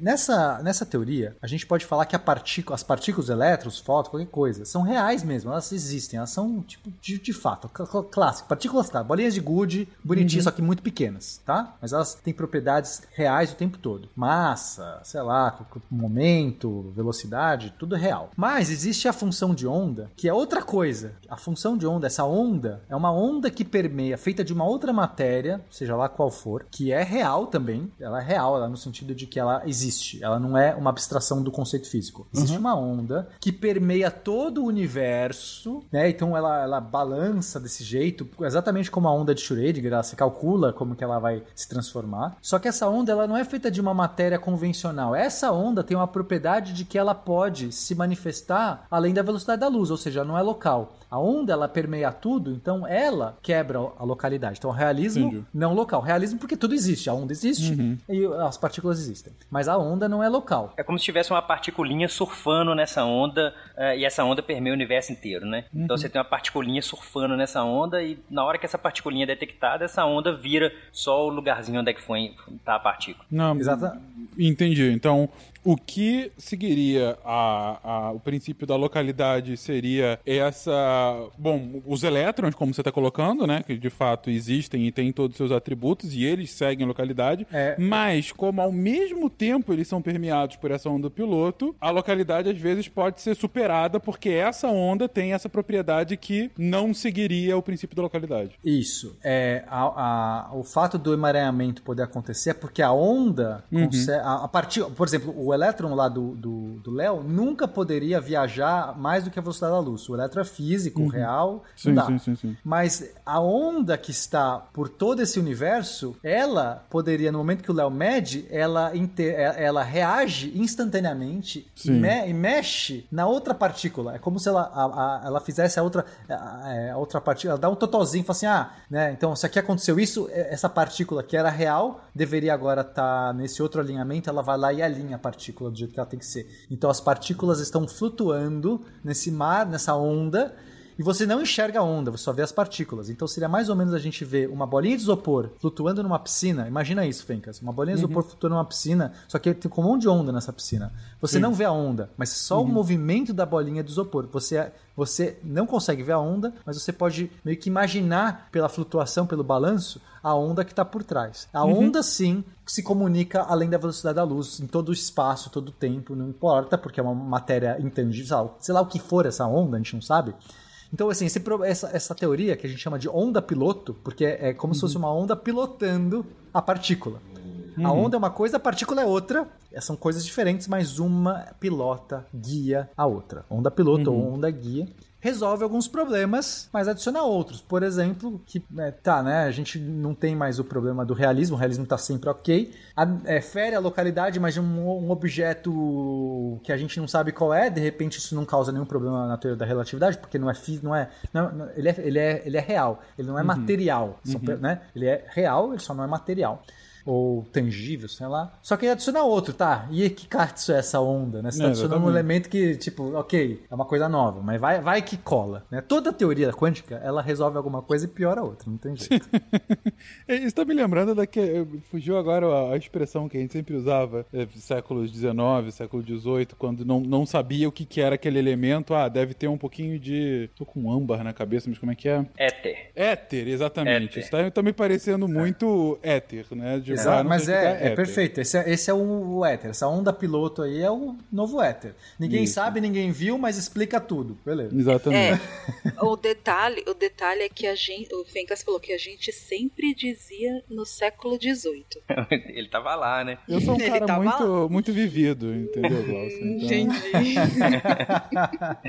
é que o Fencas tá viajando no tempo, gente. Tá Exato. confuso Ah, já. é, entendi. É.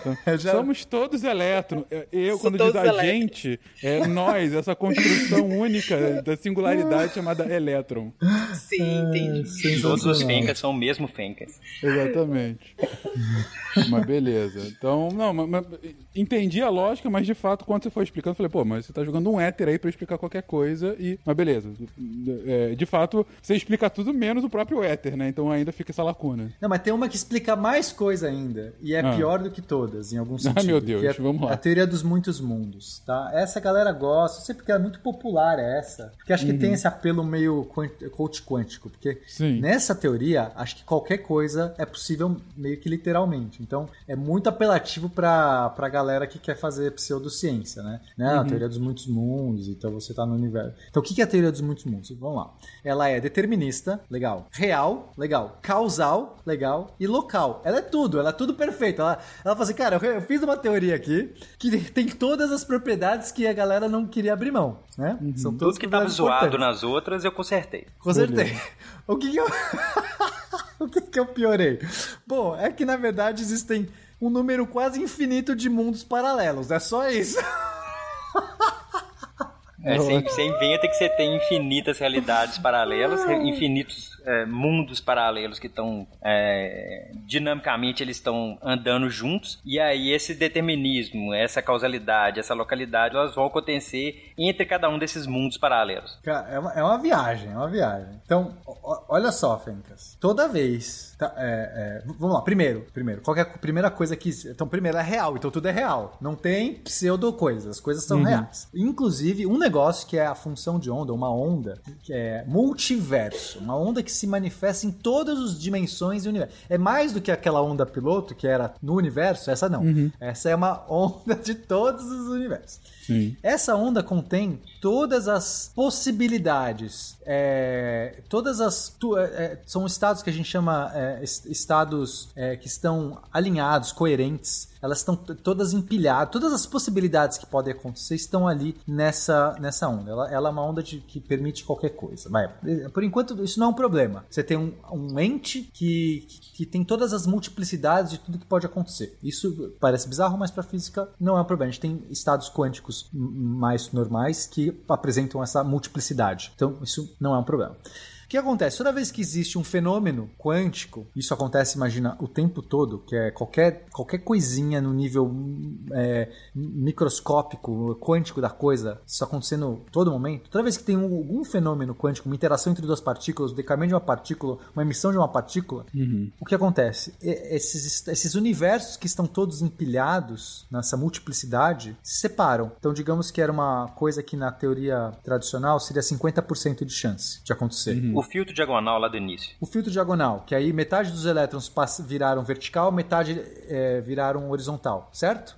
É, nesse, nesse caso, o que acontece? Esses mundos se separam. Eles estavam todos empilhados ali, onde, ah, digamos, centenas, milhares, infinitos mundos estavam empilhados ali. No momento que passa, metade dos mundos se separam, abrem. Não é que cria-se um novo mundo, tá? Porque é, tem uma interpretação meio errada que quer dizer, ah, então cria, bifurca, assim, é, como se criasse. Não, eles só se separam. Eles estão, a gente chama isso de de- decoerência quântica. É simplesmente um estado que está empilhado, é, coerente, deco ele, ele faz uma decoerência, ele se separa.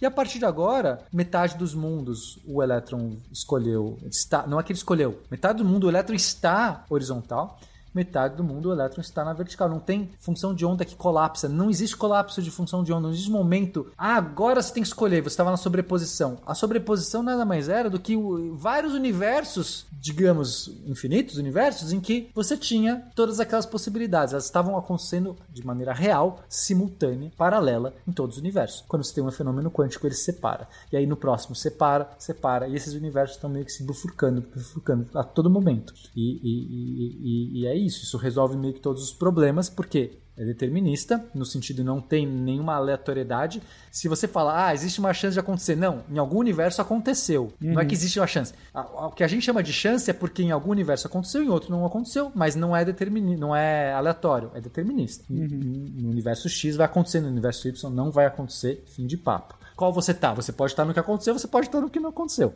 Não tem. Então o determinismo tá completo. Causal, porque ele não fere. não tem viagem no tempo. As Sim. coisas estão só indo pra frente. Então res- resolveu Só causal. viagem dimensional, mas tudo bem. É, só- ele é real, é, ele é real porque todas essas coisas são reais mesmo, elas não, não tem que se é, não tem um momento que elas deixam de existir, elas são sempre, elas sempre são o elétron, o elétron que era horizontal é sempre horizontal e pronto. Ele sempre é horizontal, só que tem as suas versões que não eram horizontais e local, porque nenhuma dessas interações precisa ferir o- o- a velocidade da luz, o princípio da localidade, porque elas já são pré-determinadas. É mais ou menos a mesmo, mesma questão que a gente falou do, do chinelo que já estava lá. Não Sim, precisa sim. um avisar o outro, ele já estava predestinado a ser aquele chinelo. Naquele universo. Daquele universo já estava ali desenhado e era aquele, então resolve tudo, né? Mas só traz esse pequeno empecilho. Menos a parte dos infinitos universos, dos quase infinitos universos. Espaço é só a forma que nos dá a ilusão de que somos objetos separados.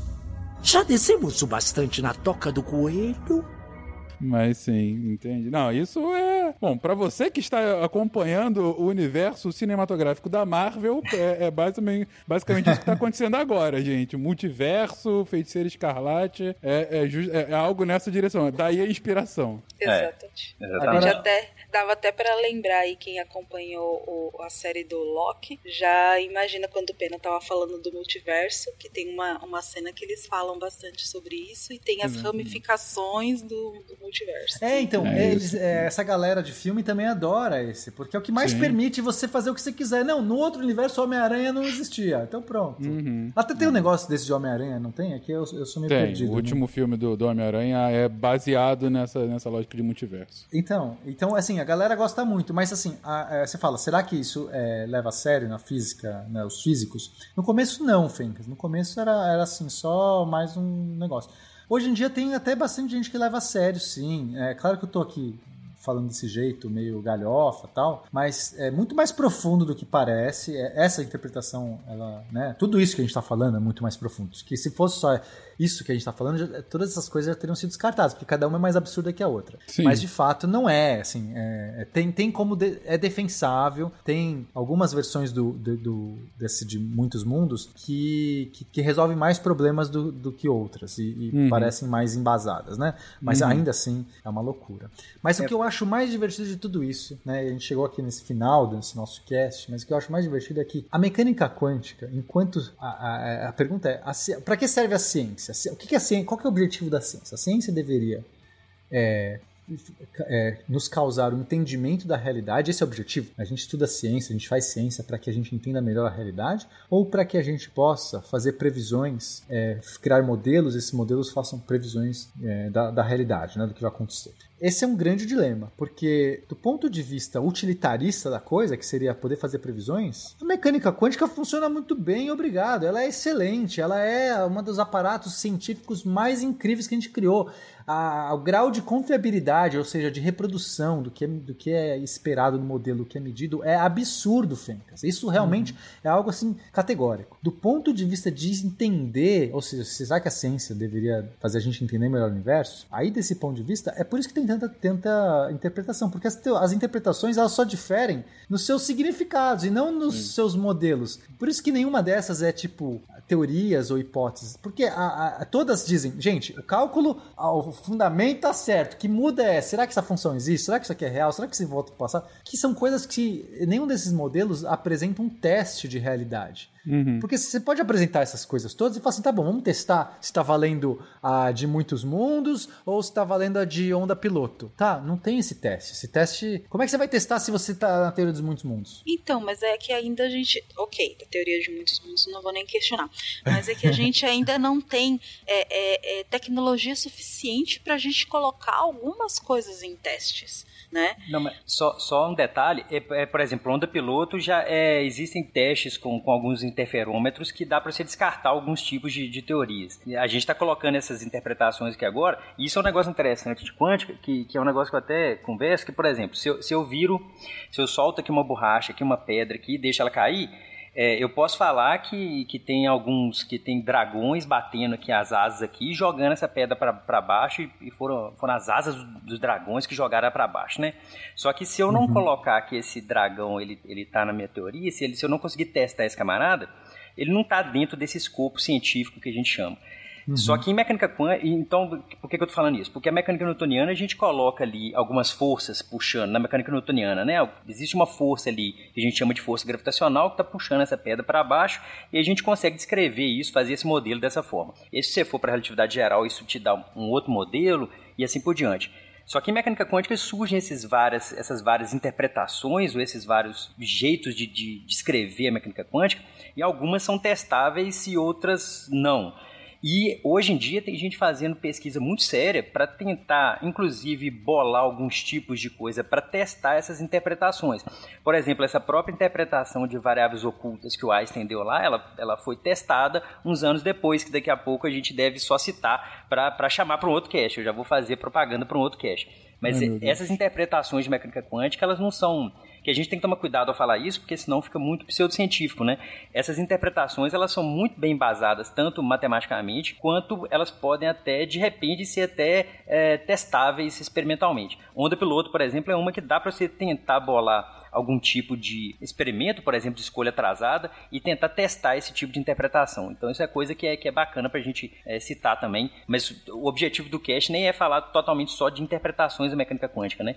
Era de, É, de é só falar uma de mareamento. cerejinha É, de- é, exa- exatamente. É, É. E, e- e é bem importante ressaltar a questão em que a gente está falando da, da física quântica como ciência, né? Não da, da- de todos os quânticos que tem por aí, que, enfim, né? Que não, não tem como. É, é. Que é mais místico e mais na questão de filosófico, entre aspas, né? Não, eu concordo com vocês, concordo com vocês. Foi mais uma provocação, porque tem é, isso que a gente está passando aqui, Fencas, é só assim uma fagulha, né, um, uma ponta Claro. do iceberg em termos de Não. quantidade de interpretações que existem. E algumas são testáveis, algumas são testáveis de jeitos muito difíceis, quer dizer, aquela coisa, preciso de um buraco negro, preciso de um não sei o que, que né, não está muito perto de conseguir, mas quem sabe, como a Glaucia disse, no futuro, uma tecnologia mais para frente permite. Outras, é, outras são testáveis e a galera tá testando, como o Léo disse. Essa do onda piloto, eu não sabia que já dava para testar. Fico feliz que já dá, então já podemos descartar. Vamos jogar fora a onda piloto já? Foi- o resultado foi esse, Léo? Só para saber. não- Foi, não- foi. É, é Copenhague ganha. Copenhague e tal. Então, onda piloto vazou. A, da, a, a gente tem alguma, uma específica que é essa do Ice, que a gente vai, vai ter que falar no próximo cast, não vamos dar spoiler se é boa ou se não é boa. Mas, por exemplo, essa dos muitos mundos, eu tenho um jeito de testar. Que eu cheguei até a falar no, no cast de, acho que de Quântica 2, eu acho, que é o suicídio quântico. Meu Deus, pena, calma, calma aí. Como assim, suicídio quântico? Calma. É, não, assim, é uma, né, se você, se você tá querendo saber muito se essa teoria dos muitos mundos existe, fica aí o convite se você quer tentar esse aparato. Qual que é a ideia? Você entra na mesma caixa do gato de Schrödinger, tá? Basicamente você tem lá uma partícula, um material radioativo, um plutônio da vida, um urânio da vida, que se emitir tem um detector, bate no martelo, que se, se, se emitir o martelo quebra o frasco de veneno, você morre. Se não emitir a partícula, você tá vivo. A cada é, minuto lá dentro, a cada minuto que você tá nessa caixa, existe uma chance, digamos você prepara o aparato para que exista uma chance de 50% de que uma partícula seja emitida. Então, ou seja, a cada minuto você tem 50% de chance de morrer nessa, nessa caixa. Se existir a teoria dos muitos mundos, o que acontece? Você tá lá nessa caixa, passou um minuto. Bom, um minuto, 50% de chance de, de coisar. Mas, não, não, mas é determinista, ou seja, metade dos universos eu morri, mas metade eu não morri. Mas como eu sou um ser nos que eu morri, eu não existo mais e alguém, nos universos que eu morri, alguém abriu a caixa e falou assim: ó, que idiota, se matou aí, né? Achou que tá, tá morto, idiota. Né? Todo mundo falou assim: olha lá, bobagem. Mas nos que eu não morri, a galera ficou assim, nossa, né, passou meu, tá até aí 50%. Aí eu fico mais um minuto. Agora eu tenho mais 50% de chance. Sim. E aí, nos que eu morro, tudo bem. Mas algum eu vivo. E eu posso ficar, digamos, dois dias nessa caixa. E, se- em algum universo, se valer essa teoria, em algum, pelo menos em algum, ou em alguns, eu não morro. Tu e é nesses que eu continuo existindo. É, eu tenho o maior culhão. E aí eu saio dessa caixa, digamos, depois de dois dias. Aí calcula a chance de eu existir por pura sorte, né? Por pura... É muito mais do que se eu tivesse ganhado 10 vezes na Mega Sena, sei lá. Né? Porque 50%, 50%, 50% é Sim, 1 sim, sobre sim, 2 elevado a, é, sei lá, 8 mil, sei lá, 16, não sei quantos, quantos minutos tem. Acho que é 8 mil e poucos minutos. Só lembrando, por favor, ouvintes, é um experimento mental, tá? Ninguém entra dentro de uma caixa, Não, se por você fizer favor. essa caixa, me chama que eu tô afim de fazer. Não, Mas não, não, faça, não faça. Ninguém Não faz faça. esse experimento, até porque eu não sei se daria pra fazer esse aparato de uma. Né? Não, e Enfim. ainda mais colocar alguma coisa radioativa dentro, né? Você É, assim, né? não, não é- não é muito fácil. Não é muito fácil. Mas aí, se você, se você sair desse experimento vivo, né? Ou, ou, ou você que saiu, você pode falar, pelo menos pra você mesmo, falar assim: caraca, eu acho, eu tenho uma boa evidência de que a teoria dos muitos mundos tá correta. Ou eu sou o cara mais sortudo que já existiu na face da Terra. Então esse é o jeito de testar. O problema é que você testou só pra você, né? E pra todos os outros universos que viram você entrar, você só desprovou. Ela vai aí, tá vendo, idiota? É, eu não sei se vale muito a pena esse teste, não.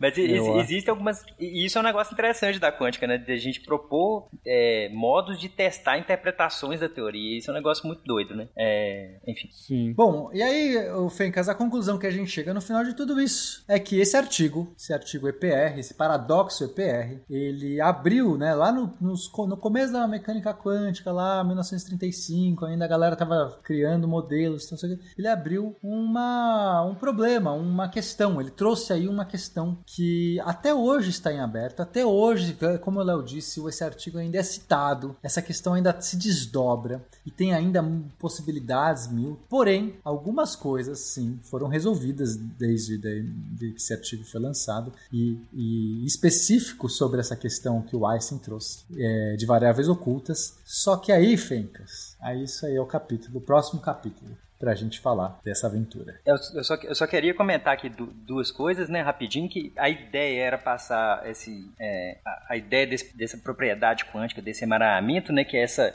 essa correlação muito forte que existe entre partes ali de, de entre dentro de um sistema quântico composto ali de, de, duas ou mais partes então existe essa correlação muito forte entre eles.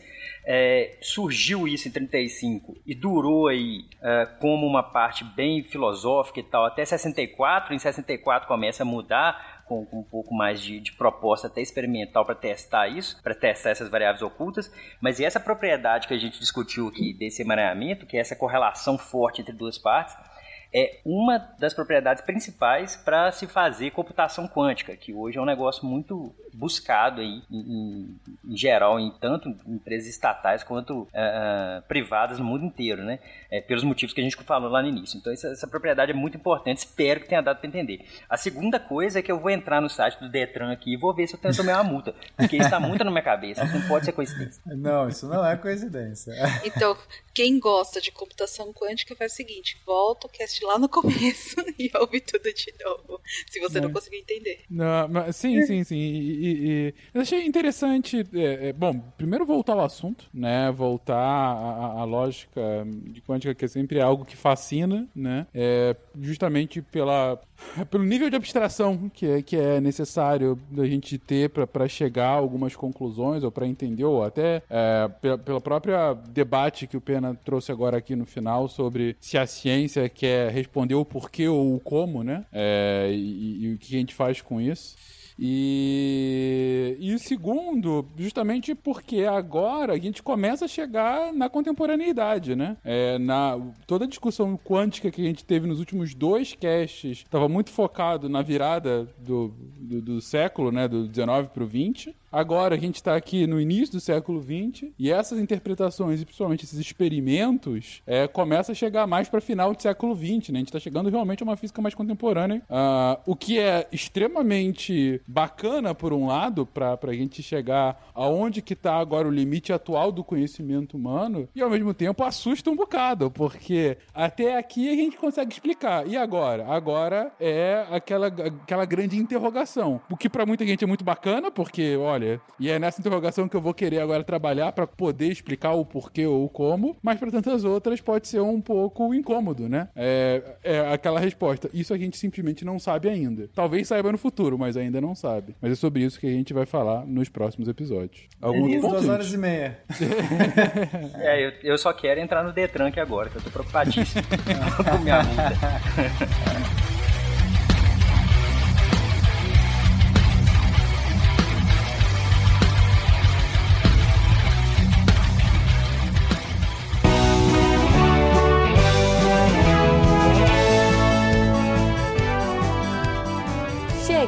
Na sessão de recadinhos do SciCast.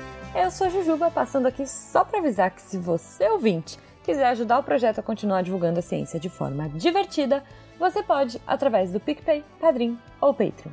Além do SciCast, você ajuda a manter os outros projetos da casa e a manter o site também, com a nossa produção de textos incríveis. Caso você ainda não tenha visto, editamos o patronato esse ano temos novidades bem legais esperando por vocês, os nossos lindos patronos que apoiam e amam o projeto tanto quanto a gente. Os links vão estar aí no post. Fora isso, se você quiser entrar em contato com a gente para dúvidas, sugestões ou, enfim, recadinhos quaisquer, é só mandar um e-mail para contato@saicast.com.br. Por hoje é só e eu encontro vocês na semana que vem. Tchau. Já vou, meu amor. meu cachorro pedindo comida. Atenção para o informe semanal dos textos da semana.